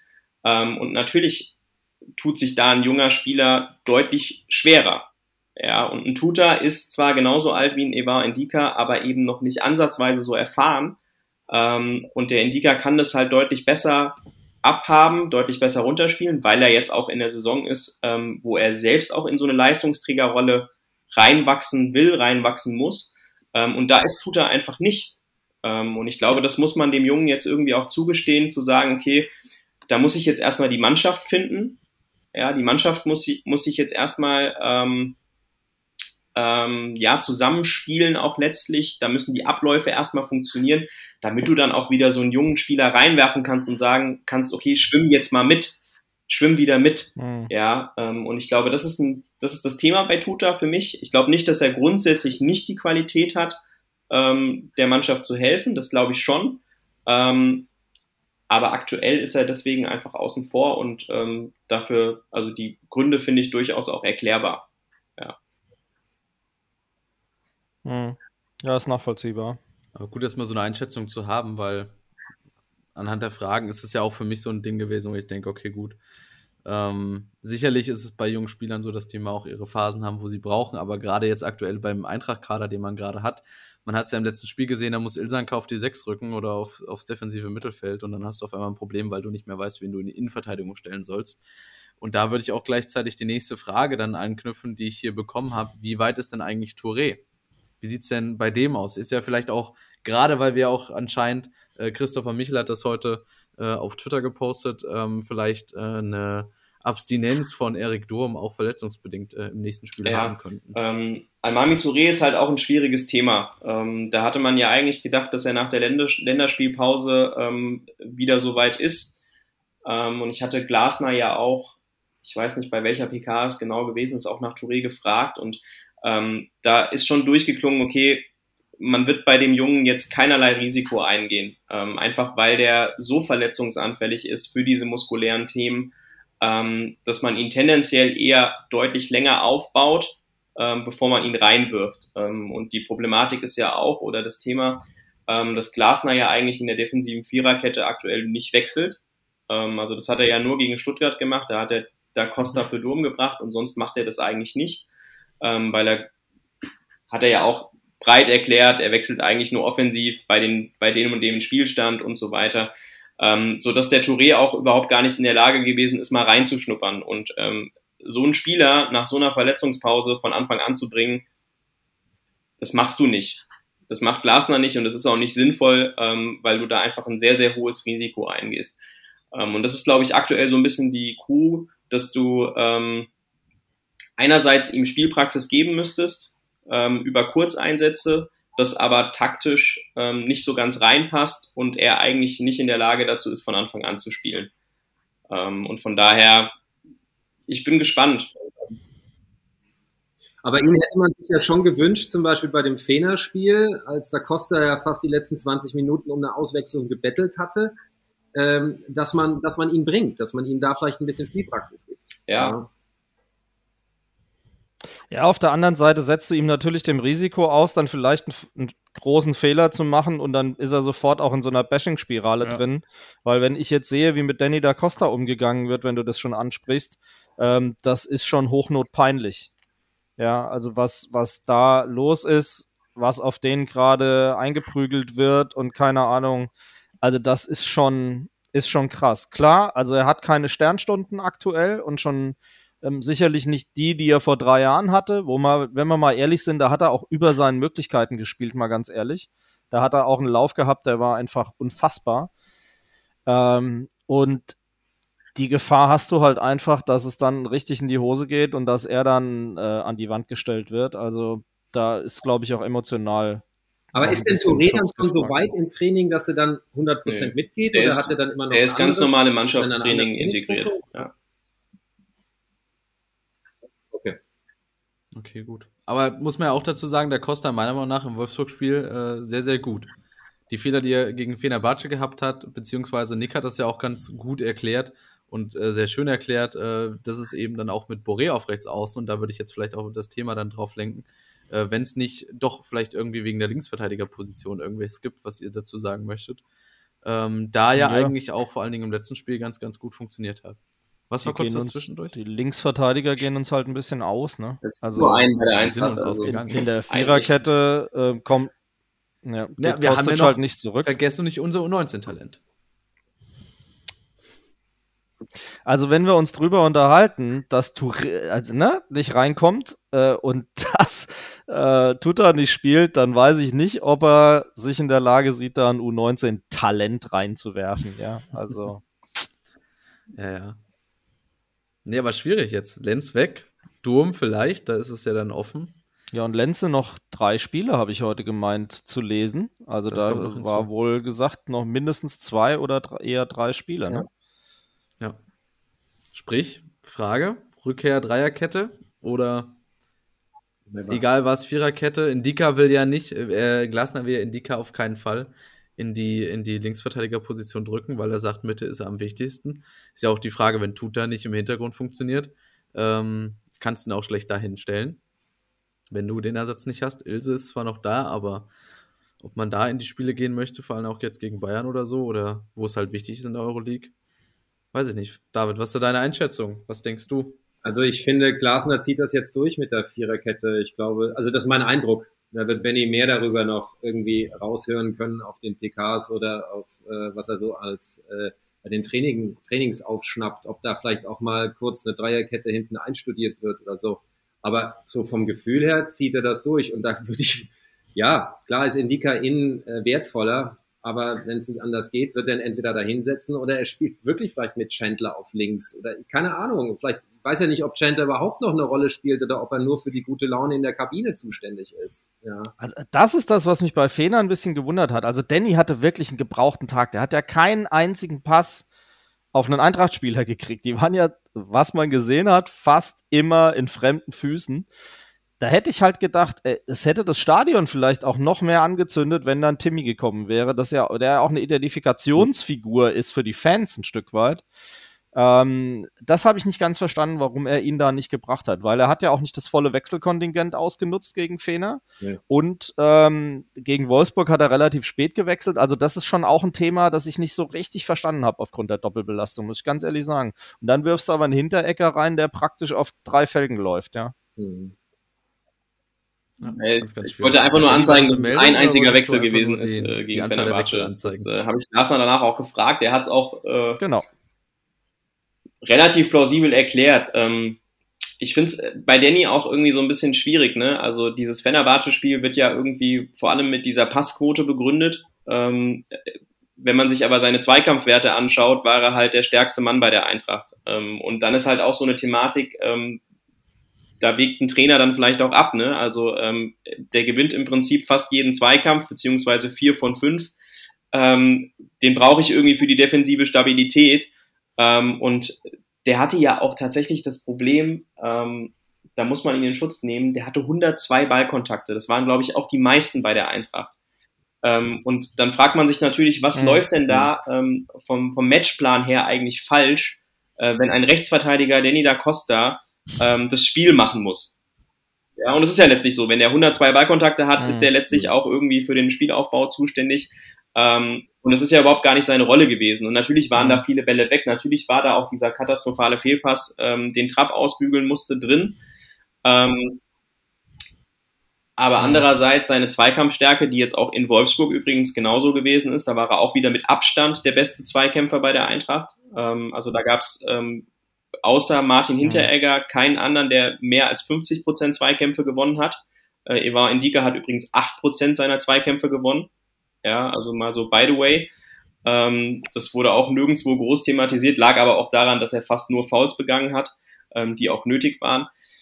Ähm, und von daher, ja, da, da muss man Da Costa, glaube ich, auch ein bisschen in Schutz nehmen. Und ich habe das bei dem, bei dem Eintracht-Talk letzte Woche auch schon mal nachgefragt. Ich werde da auch nicht so ganz schlüssig drüber, wie das eigentlich äh, zustande gekommen ist, dass der plötzlich bei allen, ähm, und das ist ja nicht nur bei den Fans so, das ist ja auch bei den Medien zum Teil so, ähm, so unfassbar kritisch gesehen wird.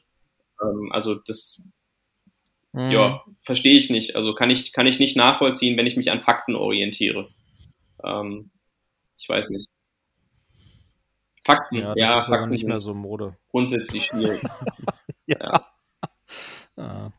Ja. Umso wichtiger, dass ihr dann dafür mit einsteht. Also das ist ja auch wirklich was, was man sagen muss, beziehungsweise muss man ja auch gestehen, er hat sich verbessert, er ist ja auch genauso reingeworfen worden. Ist ja auch nicht gerade der Spieler, äh, der das jetzt äh, die am meisten Spielzeit hatte in der Vorbereitung, beziehungsweise hat er ja auch äh, in, in Mainz ganz gut performt. Und wir sind doch alle eigentlich alle glücklich, wenn Danny da Costa sich jetzt auf der Seite wieder festigt und äh, da spielen wird, beziehungsweise gute Leistungen bringt.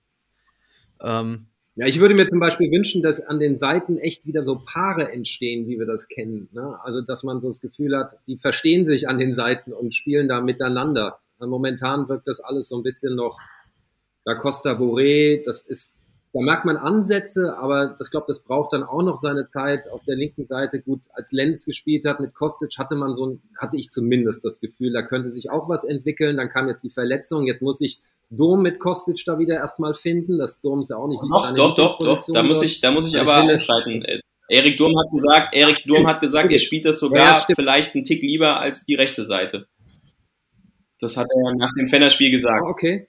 Ja. Und er hat es ja auch nicht schlecht gemacht. Mhm. Ja. Na gut, super. Ähm, da noch, da noch ein ganz kleiner Einwurf. Ähm, als sich Erik Durm heute verletzt hat, ähm, hat übrigens Aydin Rustic Linksverteidiger in der Mannschaft gespielt. Finde ich eine sehr, sehr interessante Variante. Ist zumindest ein Linksfuß. Interessant ist das richtige Wort. Ich würde spannend. Ja, der ist Linksfuß. Der ist Linksfuß, ne? Okay. Okay, okay, okay. Gut, das ist jetzt ja wieder, jetzt, jetzt bin ich komplett aus der Bahn geworfen. Ich wollte eigentlich gerade noch, äh, weil äh, David das so gut eingelenkt hat, auf ähm, Boré zu sprechen kommen, der ja auf der Rechtsposition meines Erachtens nach im ersten Spiel ein bisschen mehr in der Luft hing, was er aber auch anscheinend äh, durch sein Laufverhalten begründet war. In der zweiten, im äh, zweiten Wolfsburg-Spiel jetzt aber ganz gut performt hat mhm. und äh, eigentlich ja trotzdem unser zweiter Mittelstürmer, beziehungsweise eigentlich unser Stürmer mit ist, der jetzt auf rechts aushelfen musste, weil Hoge und Lindström anscheinend noch nicht so weit sind, beziehungsweise die Mannschaft dahingehend noch nicht eingespielt ist.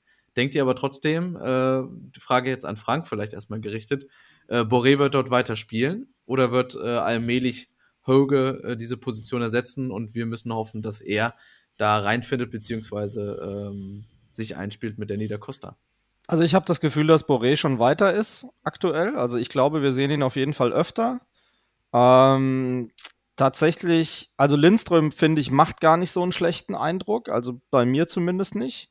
Ähm, Horge scheint da schon noch mehr Zeit zu brauchen, meines Erachtens. Und von daher die knappe Antwort, ja, ich glaube, ähm, Boré ist da momentan erstmal gesetzt. Und ich finde das auch nicht verkehrt. Spielt er auch übrigens in der Nationalmannschaft auf dieser Position, aber mhm. natürlich ähm, die Frage, äh, man hat auch Daichi Kamada da vorne, der eher so seine äh, Position da einnimmt. Äh, beziehungsweise hat man da vielleicht weniger Sorgen. Gleichzeitig hat man aber auch im Sturm einen Paciencia, der, wie ähm, Basti Red so schön gesagt hat, ja eigentlich kommen muss. Man hat einen Ache, der nicht hinterherkommt. Äh, ich weiß nicht, David, sind die einfach nicht die Optionen vorne drin? Ist es da qualitativ so dieser krasse Unterschied? weil wir, man, man macht sich ja auch sehr von Lammers dann abhängig. Und wenn der ausfallen sollte, will ich gar nicht wissen, was da vorne abgeht. Naja, aber du siehst ja, dass er äh, dann äh, systemgetreu nur wechselt, sprich, dann rutscht Boré nach vorne in den Sturm, Lammers geht raus und er bringt den Orge. Ja, also äh, er bleibt bei seinem, ähm, was ist das, 4-2-3-1. Ja, also da mhm. hält er dran fest. Ähm, also ich bin großer Boré-Fan, ich finde das klasse. Ähm, was mich so ein bisschen stört, ähm, das dass seine Schnelligkeit und seine Giftigkeit nicht ausgenutzt wird. Es gab so eine Szene in der ersten Halbzeit, da hat der Trapp den Ball abgefangen und statt ihn sofort nach rechts außen zu spielen, wo Boré schon abgegangen ist und er die komplette Seite frei hat, ist das verpufft. Also der Typ will, der Typ will gehen und klar ist es zwar nicht immer optimal, wo er hingeht, aber ich finde es ja immer super, wenn man damit auch schon mal den Gegner wieder stresst und unter Druck setzt und ähm, ich, ich mag seine Art, ich mag seine Giftigkeit, ich finde den einfach super und ich glaube, das ist ja auch was, schau mal, wie viele Chancen der sich schon erarbeitet hat in den ersten Spielen. Der hatte Pech gehabt, da sind ja einige Dinge an Latte und Pfosten und ähm, dem wünscht man auch mal ein Tor, weil da, ich glaube, da platzt nochmal ein ganz anderer Knoten bei dem und dann hast du mit Lammers und Boré erstmal deinen Sturm. Ja, also ich glaube, ja, Paciencia und Ache ist momentan sehe ich jetzt noch nicht so schnell irgendwie aufs Feld kommen. Das Ding gegen Stuttgart war halt super scheiße. Wenn das wenigstens reingegangen wäre vom Rücken vom Torwart, dann ja. wäre da vielleicht auch ein Knoten geplatzt, ja. Ja, das auf jeden Fall. Benny, ganz äh, kurz, äh, doch, ja, Benny, ganz kurz und knapp. Für dich, Boré, eine Zukunft auf rechts? Ist halt äh, aktuell alternativlos, äh, finde ich, weil äh, sowohl Lindström als auch äh, Horge ähm, das einfach nicht gut genug machen. Ähm, also ich habe heute auch beim Training gesagt, eigentlich wäre es ganz gut, wenn man diese beiden Spieler miteinander paart. Ähm, also äh, diese Geschwindigkeit von Lindström ähm, plus diese diesen Willen an einem, ich, ich nenne es mal den Willen an einem Gegenspieler vorbeizugehen, äh, wie ihn Horge hat, aber ihm fehlt da das Tempo. Ähm, also eigentlich hätte ein Spieler, der beide ähm, Fähigkeiten irgendwie vereint, gereicht. Ähm, von daher ist es aktuell alternativlos. Ähm, ich sehe aber auch häufiger äh, Borre und ähm, Lammers zusammen in, in der Doppelspitze im Training. Ähm, und das finde ich unfassbar attraktiv, muss ich zugeben. Also da gab es heute, da gab's heute auch ein, die eine oder andere sehen. Aktion, wo ich dachte so, wow, schade, dass der Borre auf rechts spielen muss, weil äh, die beiden, die können schon ganz gut zusammen kicken.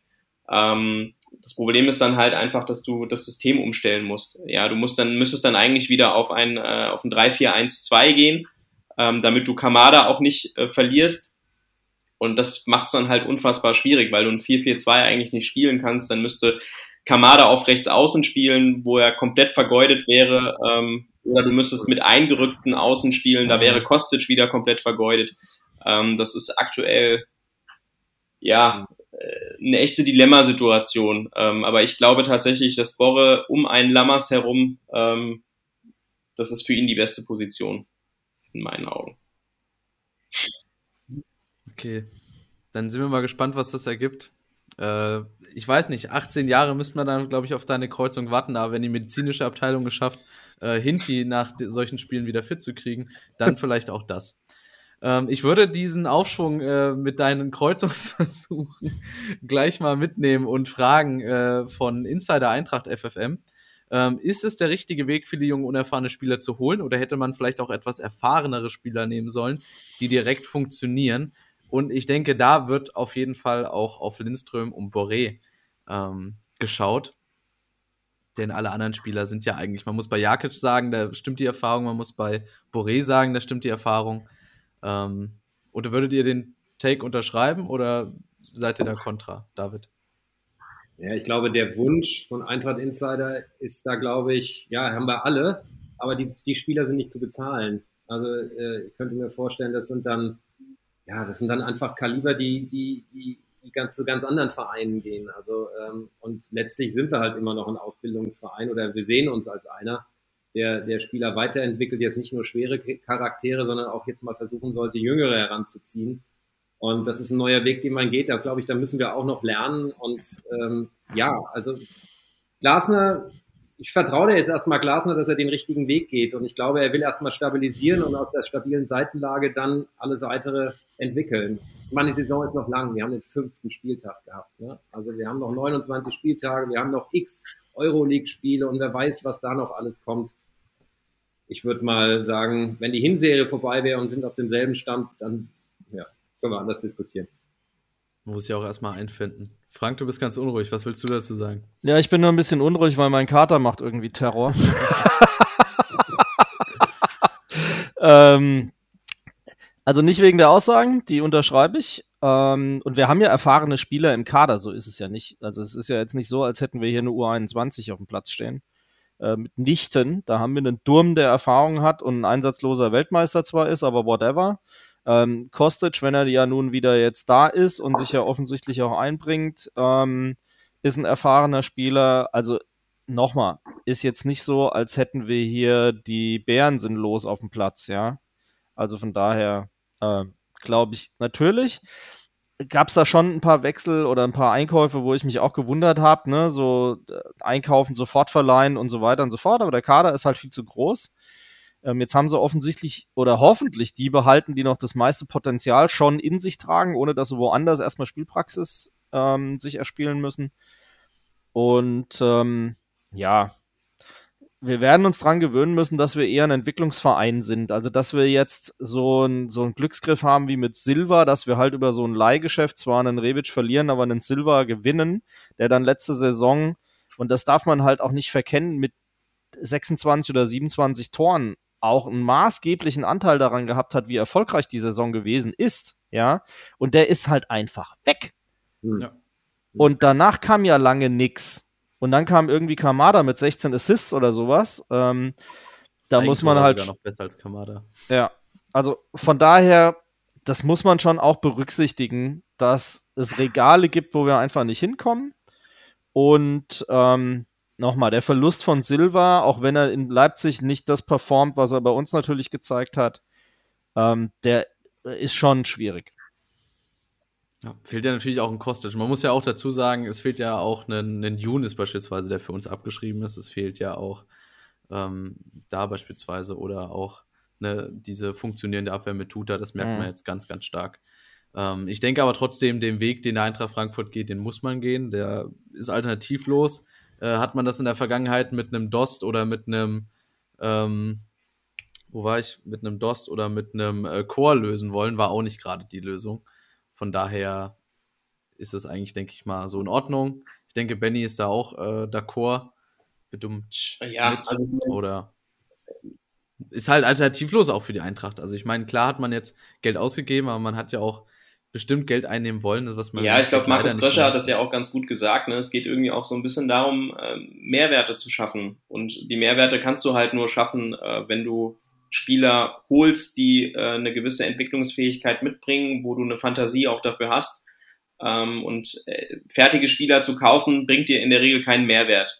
Ja, ähm, das ist ja Schwachsinn. Also du musst diese Spieler holen, um Mehrwerte zu schaffen und das kann und muss der Weg von Eintracht Frankfurt sein.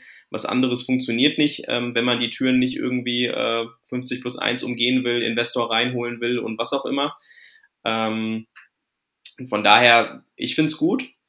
Ähm, ich finde es sehr, sehr gut und ich finde es auch dahingehend sehr, sehr spannend, weil ich glaube, dass auch ein Oliver Glasner nochmal ein, äh, ein Trainer ist, der damit viel besser arbeiten kann, als es Adi Hütter konnte. Ähm, also wenn ich irgendwie dran denke, wie welche Transfers in den letzten zwei Jahren da so getätigt worden sind. Äh, du hast Dost und Chor angesprochen äh, und ohne den beiden zu nahe treten zu wollen, aber das sind halt einfach irgendwie äh, Transfers, da brauche ich keinen Ben Manga für im Verein. Ja, ähm, das sieht bei einem Lindström anders aus. Das sieht bei einem Fabio Blanco anders aus. Das sind Ben Manga Transfers. Ähm, auch ein Borre ist ein Ben Manga Transfer letztlich. Ähm, und das, das gefällt mir persönlich ähm, weil dass du so einen Mann in deinem Verein hast, ähm, der so eine Qualität im Scouting hat, in der Kaderplanung und der jetzt wieder wirklich sich voll entfalten kann, ähm, das ist einfach gut, gut für Eintracht Frankfurt und ähm, von daher, ja, wie würde Aston, glaube ich, sagen, Trust in Krösche, Trust in Manga. Ähm, Don Krösche, genau. Da mal kurz an der Stelle noch, Ache ist ja auch so ein Transfer, wo wir bisher noch ein bisschen so drauf warten, der seine, sein Können bisher auch schon gezeigt hat gegen, äh, mit, mit einem Tor in der letzten Bundesliga-Saison, aber auch in, äh, bei den Olympischen Spielen. Aber trotzdem noch mal ganz kurz von dir, was ist so die Einschätzung? Er muss ja jetzt auch öfters eher auf der Bank. Ja, ich habe da, ich habe da schon, ich habe da schon heute auch gewitzelt drüber. Ähm, ich habe ein bisschen schlechtes Gewissen. Ich hatte ähm, vor zwei Wochen, glaube ich, zwei, drei Wochen ein Interview mit ihm. Ähm, und das ist an dem Donnerstag gewesen, wo der Europa League-Kader nominiert werden musste. Ähm, ich habe ihm überhaupt nichts was, gegeben, was, was aber es scheint kein Glücksbringer gewesen zu sein. Ähm, also er hatte dieses Interview mit mir und wurde an genau dem Tag aus dem Europa League-Kader gestrichen und seitdem ging es eigentlich nur noch bergab. Ähm, und äh, ich weiß nicht, ob es da irgendwie ein, äh, ja, einen kausalen Zusammenhang gibt, aber äh, es ist auf jeden Fall erschreckend. Ja, ich, ich, mich wundert es ehrlich gesagt auch ein bisschen, ähm, weil ich halte relativ viel von Ragnar. Ähm, einfach weil er so ein paar Komponenten mitbringt, die sonst keiner hat im Kader. Ähm, ja, er ist technisch limitiert und hat immer mal wieder auch seine äh, besonderen, besondere Streuung im Passspiel ähm, oder auch in der Ballannahme. Ähm, aber der hat einfach Tempo, der hat Körper und das ist einfach ein, ein, Spieler, den ich persönlich bei der Eintracht so gerne immer mal wieder in den letzten 20 Minuten sehen würde, wenn sich eben solche Räume ergeben, wie sie sich in Wolfsburg beispielsweise ergeben haben. Ähm, und auch einer, der Entlastung bringen kann. Ja, und ähm, das, das genau, und deswegen verstehe ich. Das, das Lustige ist ja bei dem, der ist ja, glaube ich, nur so 1,83 oder so, ne? Ähm, aber äh, als der im Interview vor mir stand, äh, weil der ja auch so unfassbar breit ist, dachte ich echt so, wow, hi, na. Ähm, und äh, ja, der, der hat einfach einen Wahnsinns, einen Wahnsinnskörper und ähm, ich glaube, da geht es einfach wirklich nur darum, das richtig einzusetzen. Ähm, und da find, das finde ich ein bisschen schade. Ich finde es ein bisschen schade, dass der jetzt so auf der Strecke geblieben ist in dieser Zeit. Ähm, ich fand es auch zum Beispiel schade, dass Glasner ihn ja teilweise auch als Rechtsaußen eingesetzt hat, wo er halt komplett lost gewesen ist, ähm, wo er halt einfach nicht hingehört. Und ähm, ja, ich glaube, der hat jetzt auch wirklich diese Nacken, also der muss mit Nackenschlägen umgehen. Das ist jetzt, glaube ich, auch mental nicht so eine einfache Phase für ihn. Der hatte nicht damit gerechnet, dass er für die Europa League nicht nominiert wird. Überhaupt nicht. Also kein bisschen. Und der hatte ja leider den Nachteil, dass er ähm, ja sein, seine Lebensjahre in Holland verbracht hat äh, in der Teenagerzeit. Wenn er die in Deutschland verbracht hätte, wäre das kein Thema gewesen, dann wäre er der 25. Mann gewesen. Wäre so. gesetzt gewesen. Ähm, und äh, das ist. Genau. Die Local Player Regelung hätte da genau. für ihn gespielt, so hat es Und das ist halt einfach, da muss er jetzt halt irgendwie mit umgehen. Ich glaube auch tatsächlich, so von dem, wie ich ihn beobachte, dass, dass das was mit ihm gemacht hat. Ähm, und da wird es jetzt drauf ankommen, ob er sich, ob und wie er sich aus diesem Loch auch wieder rauskämpfen kann. Naja, und dann muss man gucken wo die Reise für ihn hingeht. Das hoffen wir dann mal an, das hoffen wir dann mal an der Stelle. Wir hoffen natürlich auch auf Barkok. Wir hoffen natürlich auch, dass vielleicht dann ja Sam Lammers ihn so ein paar Tricks und Sachen zeigen kann. Äh, der weiß ja anscheinend, wo das Tor steht. Äh, ich würde dich aber jetzt trotzdem bitten, ohne dir da zu nahe treten zu wollen, aber lass erstmal äh, in Zukunft äh, Interview-Anfragen oder Interviews bitte mit äh, unserem lieben Jakic, denn innerhalb von zwei Spielen hat der sich nicht nur in die Frankfurter Herzen, sondern auch natürlich in die Stammformation von Eintracht Frankfurt gespielt. Meines Erachtens nach mit einer der wichtigsten Transfers äh, der letzten Periode, der eben mit seinen 24 Jahren genau so ein Spieler ist, den ja eigentlich auch viele von uns gefordert haben. Er kann sofort helfen und äh, auch eben ein Ben Manga Transfer ist, weil man denkt so von wegen, okay, der ist frisch da, der rasiert, der hat Situationen, wo du denkst, Alter, das kann doch nicht sein, dass der jetzt hier schon so gut funktioniert. Sicherlich läuft er ein, zwei Mal zu oft mit dem Ball in den Gegner rein. Aber gerade defensiv super wichtig für die Eintracht. Äh, hilft direkt und gleich mit. Und äh, wir haben schon im Vorgespräch, oder ich habe es im Vorgespräch schon ein bisschen darauf plädiert, äh, einen äh, Jakic-Fanclub zu gründen. Denn ähm, ich glaube, ihr seid genauso begeistert wie ich, oder David? Absolut. Großer, also der bringt, also wir wissen ja alle, dass der auch im Dorf von Rebic, also im selben Dorf geboren ist. Irgendwie scheint er was in dem Brunnen dort zu sein, sehen die das Wasser schöpfen oder so, ist auf jeden Fall sensationell, der Typ, ja. Guter Kindergarten. Ich frage mich bloß, okay, das ist ja jetzt letztlich erst durch den, durch die Verletzung von Rode entstanden, dieser Transfer. Äh, warum wartet man so lange, so einen Spieler zu holen? Also hätte man ja fast schon gesagt, warum nicht schon früher? Ja, warum ist der nicht schon früher bei uns aufgeschlagen? Ja. ja, also ich würde schon sagen, dass man gerade auf der Position schon länger jemanden gesucht hat. Das hat ja auch dieser ähm, Touré-Transfer, äh, den wir da mit beobachtet haben, ist ja nicht zustande gekommen. Ähm, lange da mitgekriegt. Äh, Rode ist halt dann einfach ausgefallen. Das hat es eigentlich noch wichtiger gemacht, dass man da jemanden findet. Ähm, ich denke aber trotzdem, dass es ja bei Eintracht Frankfurt mittlerweile und Don Manga auch, äh, sei Dank, oder eben Don Krösche, äh, dass es eben nicht mehr äh, eine A oder äh, eine A, eine B und eine C-Lösung gibt, sondern du hast halt nur noch A-Lösung. Und die war dann vielleicht auch Jakic. Oder ja, er war halt vor allem auch vom Gesamtpaket her einfach ähm, das, das attraktivste in dem Fall. Ja, also bei, ähm, ja, auch genau. Millionen, und erstmal ne? ausgeliehen. Ähm, von daher hast du jetzt auch keine finanzielle Verpflichtung ja, groß in diesem Sommer, ähm, was halt in dem Fall auch wichtig gewesen ist. Ähm, und Tyram ist nächsten Sommer trotzdem ablösefrei. So, und ähm, ich glaube, das äh, könnte, muss ich, muss ich einfach mal so sagen, ein ziemlich nicer Move gewesen sein. Ähm, also einen Spieler zu holen, der dir sofort hilft und noch einen anderen Spieler für den nächsten Sommer in der Hinterhand zu haben, ähm, der dir vielleicht sogar noch mehr helfen kann, ist, ist schon nicht übel. Also ähm, ich glaube, dass Krösche in dem Sommer grundsätzlich nicht viel verkehrt gemacht hat. Weißt du da mehr? Ich schicke dir gleich nochmal den Studio-Link für den Adler-Podcast um halb neun. Ich glaube, das wirst du nochmal ein bisschen vertiefen müssen. Halleluja. War ein Scherz. Bleib, kannst du entspannt zurücklehnen. Nee, nee, alles gut. Tyram ist noch Thema. Aber Tyram ja. ist noch Tyram Thema. Ist noch Thema.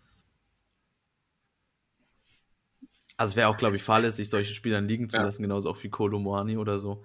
Ich würde nochmal kurz äh, ein paar Statistiken droppen, einfach nur, äh, um nochmal die Wichtigkeit von Jakic auch zu bringen. Ähm, Bundesliga.de hat nämlich geschrieben, dass er in der letzten Partie 34 Zweikämpfe geführt hat.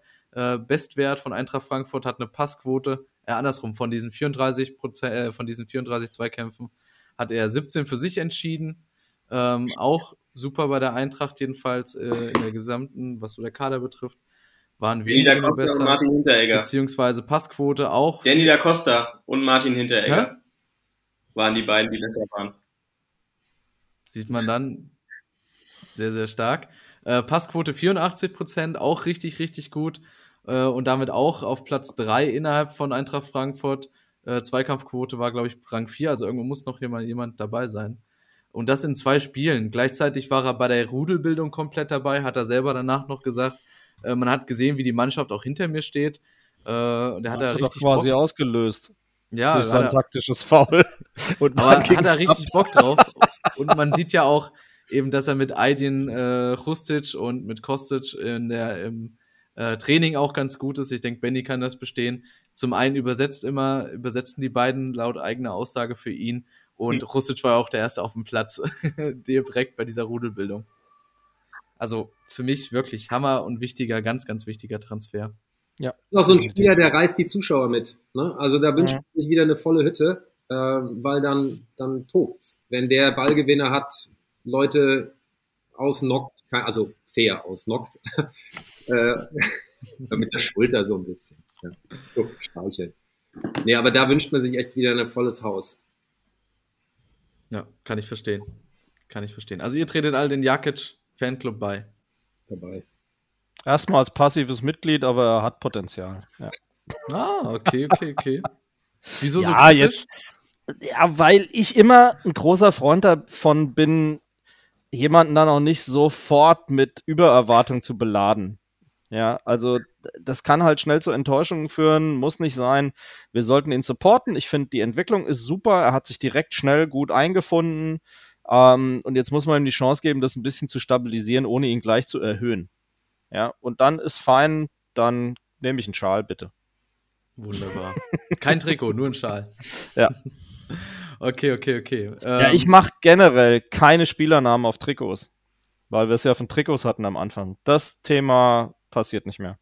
Auch ganz interessant. Äh, eine Mannschaft, die vielleicht überschätzt werden könnte, könnte unser kommender Gegner sein, der FC Köln, der erste FC Köln. Finde ich, finde ich eine schwierige Sache. Gegen Bayern haben sie ganz gut performt. Für mich trotzdem aber alles andere relativ blind dafür gewesen. Also sie haben jetzt nichts sich mit irgendwas bei mir das in den Fokus gespielt. Ich muss sagen, ich habe es nicht verfolgt. Kann auch deswegen den Gegner ganz, ganz schwer nur einschätzen.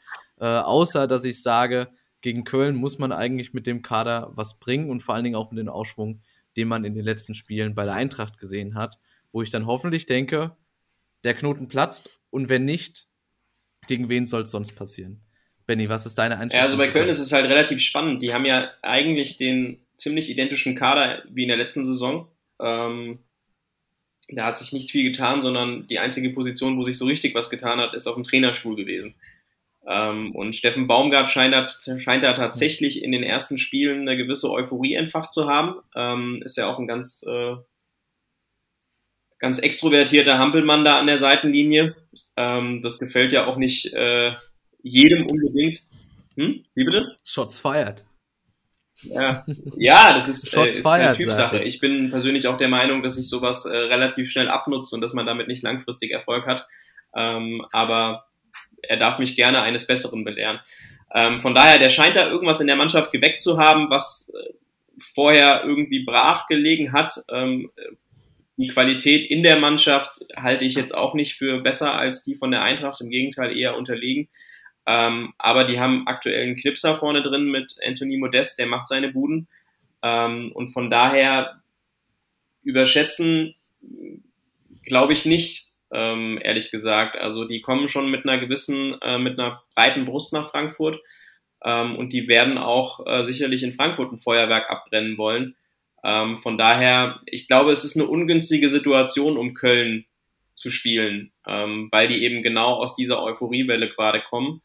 Ähm, und da wird es spannend sein. Also ich glaube, es wird sehr, sehr spannend sein, ob die Eintracht ihre fußballerische Qualität so aufs Parkett bringt, ähm, dass sie diesem, ja, dieser, dieser Zweikampfstärke, dieser Mentalität der Kölner ähm, wirklich was entgegenbringen kann. Ähm, ansonsten wird es vielleicht ganz schnell auch wieder ein Unentschieden. Ähm, und das muss man auch ganz klar sagen. Da hast du recht, Olli. Ähm, Unentschieden gegen Köln ist zu wenig. Es muss am Samstag für die Eintracht ein Sieg her.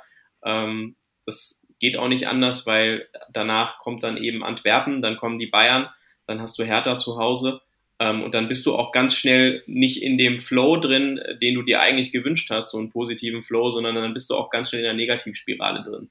Ähm, also die, die Eintracht muss zusehen, dass sie am Samstag die drei Punkte in Frankfurt behält, weil sonst werden die kritischen Stimmen auch sicherlich lauter. Hm. Frank, hättest du gedacht, dass Anthony Modest nochmal knipst in seiner Karriere? Nee, überhaupt nicht. Ich habe den vor zwei Jahren in meiner, ähm, was war das, wie heißt dieses komische Ding, dieser Manager, Kicktip? Nee, Kicktip ist, Kicker. Äh, Kicker genau. Ja. Da habe ich einen drin gehabt und da hat die Graupe nichts gerissen, ja.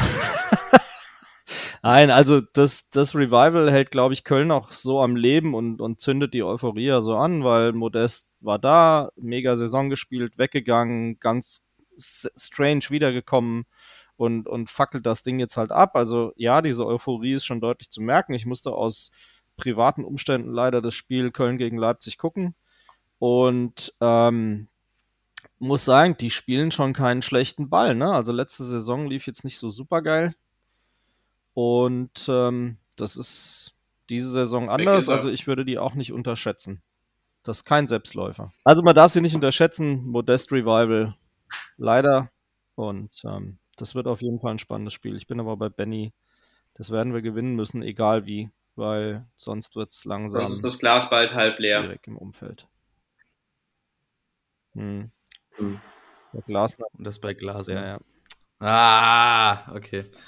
Ähm, schlechte Wortwitze wollen wir jetzt mal nicht weitermachen. Ich würde aber sagen, dass man trotzdem, wenn eben Köln auch offensiv mehr versuchen würde, beziehungsweise wenn die eben so oft spielen, äh, dass man ja dann eigentlich vielleicht hinten seine Räume bekommt und dadurch wieder eigentlich einen Vorteil bekommen könnte. Ja, aber David. Horn spielt eine gute Saison, will ich nur mal sagen. Ja, ich meine, was der Baumgart ganz gut macht, ist, glaube ich, da gut zu rotieren und ähm, da Köln auch ein bisschen unberechenbar zu machen. Also sie gewinnen auf jeden Fall die Überraschung, sagen wir mal, der ersten fünf Spiele mit Mainz zusammen. Wer hätte erwartet, dass die da, was haben sie jetzt, äh, acht Punkte äh, holen? Die haben auch Dominik Kor.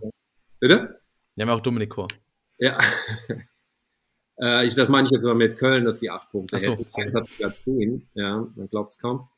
Ähm, aber was ich ähm, bei Köln flimmert bei mir im Hinterkopf immer noch dieses unsägliche 2 zu 4 im Hinterkopf. Also darum, äh, das hat mich, die Situation damals war sicherlich ein bisschen eine andere, aber äh, ich glaube, das ist so ein Spiel, ja, das ist so typisch Eintracht auch gewesen. Man führt, äh, äh, hat den Gegner eigentlich im Sack und hat da kurz davor, das 3-0 zu machen und dann gibt man das Spiel noch komplett aus der Hand. Und ich finde, Köln ist immer so ein Team, ja, da kann es auch wunderbar passieren. Also, und klar, gleichzeitig ist der Druck, wie es Benny gesagt hat, da ist alles andere aus einem, außer einem Sieg.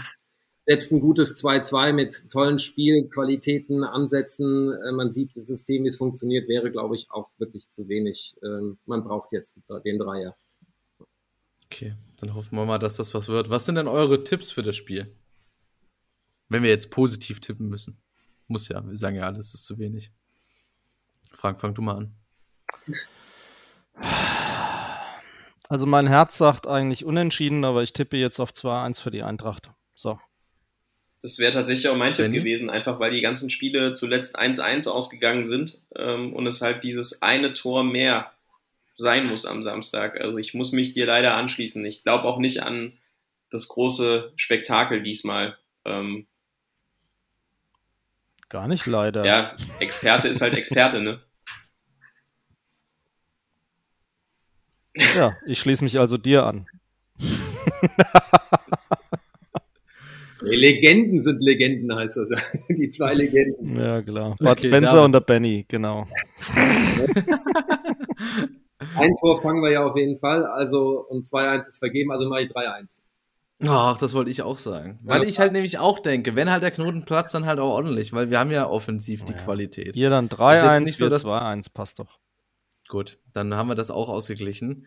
Ähm, natürlich ganz interessant, wir werden am Wochenende nicht mit mehr Frankfurter Fans hoffen können. Es gab ja einen Antrag, ähm, der war jetzt aber zu kurzfristig für Eintracht Frankfurt. Äh, das war das Thema, was ihr nochmal jetzt in äh, reingewählt habt, quasi, ähm, Frank und David. Ich muss sagen, ich bin bei stadiontechnischen Sachen, Karten vergeben, äh, komplett raus, weil ich hier schön in meiner Bude sitze und bin froh, wenn ich das Spiel überhaupt schauen kann. Ähm, was, was ist denn da vorgefallen, beziehungsweise macht es so Sinn, dass die Eintracht da jetzt erstmal sagt, wir lassen erstmal die 25.000, ist zu kurzfristig. Frank gerne. Also das Gute ist, meine Karte für Samstag ist gerade angekommen.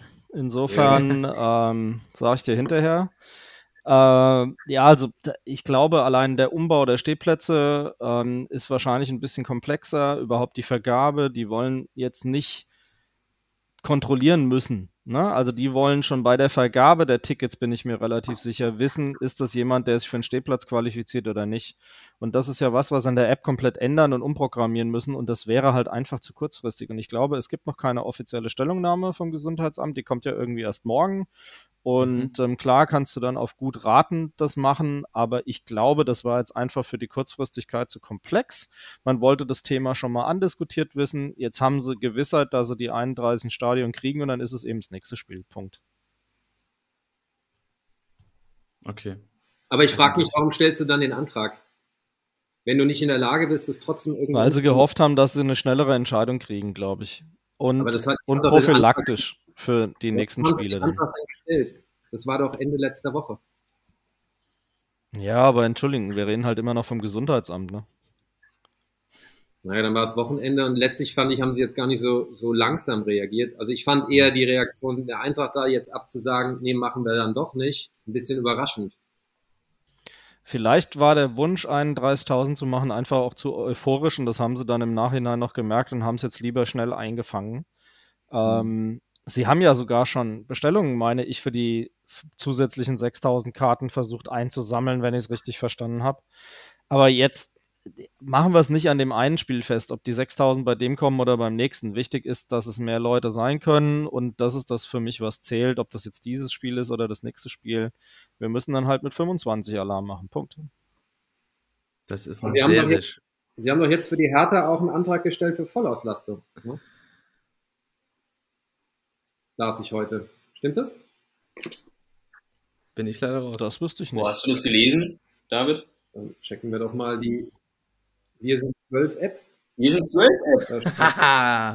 Ganz unterschwellig Werbung gemacht, die wir vorher nicht machen. Das ist eine App. Erklär doch mal, David, was ist denn das für eine App? Kannst du mir das mal erklären vielleicht? Was das ist? Was machen die denn da? Auch noch nicht gehört. Oh, dann muss ich rausgehen, weil ich muss die Werbung für die App gleich im Adler-Podcast machen, wenn wir aufnehmen. Auf jeden Fall eine App, auf die, in die du sofort, in der du schon drin bist, Benny, aber mit dem, äh, mit deinem Twitter-Talk, den ihr jetzt samstags oder von den Spielen macht, müssen wir euch unbedingt reinnehmen. Das habe ich jetzt gelernt, dass das stattfindet, was ich super finde. Ich hatte das nur mit Clubhouse noch verfolgt gehabt. Da war das immer schön, wenn du mit in die Garage gefahren bist und dann plötzlich weg warst. Ja, Klassiker. Mehr Tradition als LB würde manche ja, sagen. Sensationell. Ähm, aber das ist auf jeden Fall etwas, wo wir dich jetzt auch mit reinnehmen. Es geht einfach darum, dass wir eine Art Container haben, ein Ort, an dem im Grunde all die coolen Contents über die Eintracht gesammelt, gebündelt sind. Und da meine ich jetzt nicht nur das, was vom Verein kommt und auch nicht nur das, was von den Medien äh, produziert wird, ähm, sondern vor allem das, was auch von den Fans produziert wird. Das sind Podcasts, sind Videopodcasts, äh, Videoblogs, Blogs, es sind gute Tweets, ähm, es sind auf Instagram Dinge drin, äh, die da einfließen, dass man einfach wirklich den One-Stop-Shop hat, äh, wenn es um die Eintracht geht. Und es geht gar nicht darum, dass wir sagen, das ist unser Content, um Gottes Willen.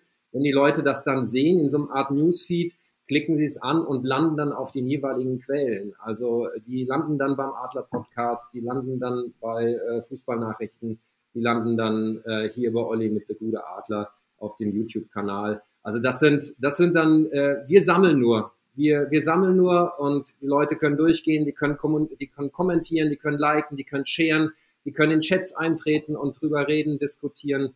Es ist einfach ein Ort, wo nur Eintracht geatmet, gelebt und gesprochen wird. Link in der Videobeschreibung. Ja, vielen Dank, David. Äh, ich kenne die App natürlich schon, aber äh, ich finde sie richtig gut. Ja. Habe ich, ja, hab ich ja auch schon mal gesagt, aber ich finde sie wirklich richtig gut. Es ist doch einfach gut. grandios. Also. Vielen Dank. Und das, wie gesagt, sind, äh, mit Samstag nehmen wir euch auf jeden Fall mit rein jetzt zum ersten Mal. Da können wir aber sehr gerne nochmal. Genau. Und wenn ihr nicht nur unbedingt mich darüber verfolgen wollt, könnt ihr auch gerne bei uns insgesamt auf Social Media vorbeigucken. Äh, da gibt's dann natürlich, habt ihr ja hier die ganze Zeit, oder bei mir ist es meistens hier oben, äh, eine kleine eine kleine Bauchbinde-Einblendung, äh, wo ihr uns überall finden könnt, aber auch in der Videobeschreibung. Äh, wenn ihr dieses Format unterstützen wollt, könnt ihr es auch gerne mit einem Like, Abo oder auch finanziell machen. Link dazu immer in der Videobeschreibung. Vielen Dank dafür schon mal. Äh, ansonsten wünsche ich euch ganz viel Spaß. Frank wird jetzt noch einen nächsten Podcast aufnehmen, den dürft ihr euch natürlich auch nicht entgehen lassen. Ich weiß gar nicht, was uns, also uns eigentlich müssten Zuhörer, äh, Zuhörende von Eintracht Frankfurt Podcast nur äh, entweder arbeitslos, studierend oder sonst was sein, damit sie so viel Zeit haben, um das Ganze äh, zu konsumieren. Aber ich wünsche euch trotzdem ganz, ganz viel Spaß dann dabei. Und äh, ich bedanke mich bei euch dreien. Sehr, sehr schön, äh, dass ihr da wart, dass das alles so geklappt und funktioniert hat. Und wünsche euch dann noch einen schönen Abend. Und ich überlege gerade, Freitag, äh, Samstag wird es keinen Livestream zum Spiel geben. Ich muss anderweitig Geld verdienen. Ähm, da muss gearbeitet werden. Ansonsten sehen wir uns aber wieder im Livestream zu Antwerpen, beziehungsweise bei der nächsten Episode zu Applewei und Cola. Danke Vielen dir. Dank und schönen Abend noch. Danke. Danke für die Einladung. Und Schoppe noch, oder? Au! Ah ja. Und ist noch was drin? Dieses Format kannst du als Video schauen und als Podcast hören. Mehr Informationen findest du in der Beschreibung oder bei der Gute Adler auf Instagram und Twitter. Macht's gut.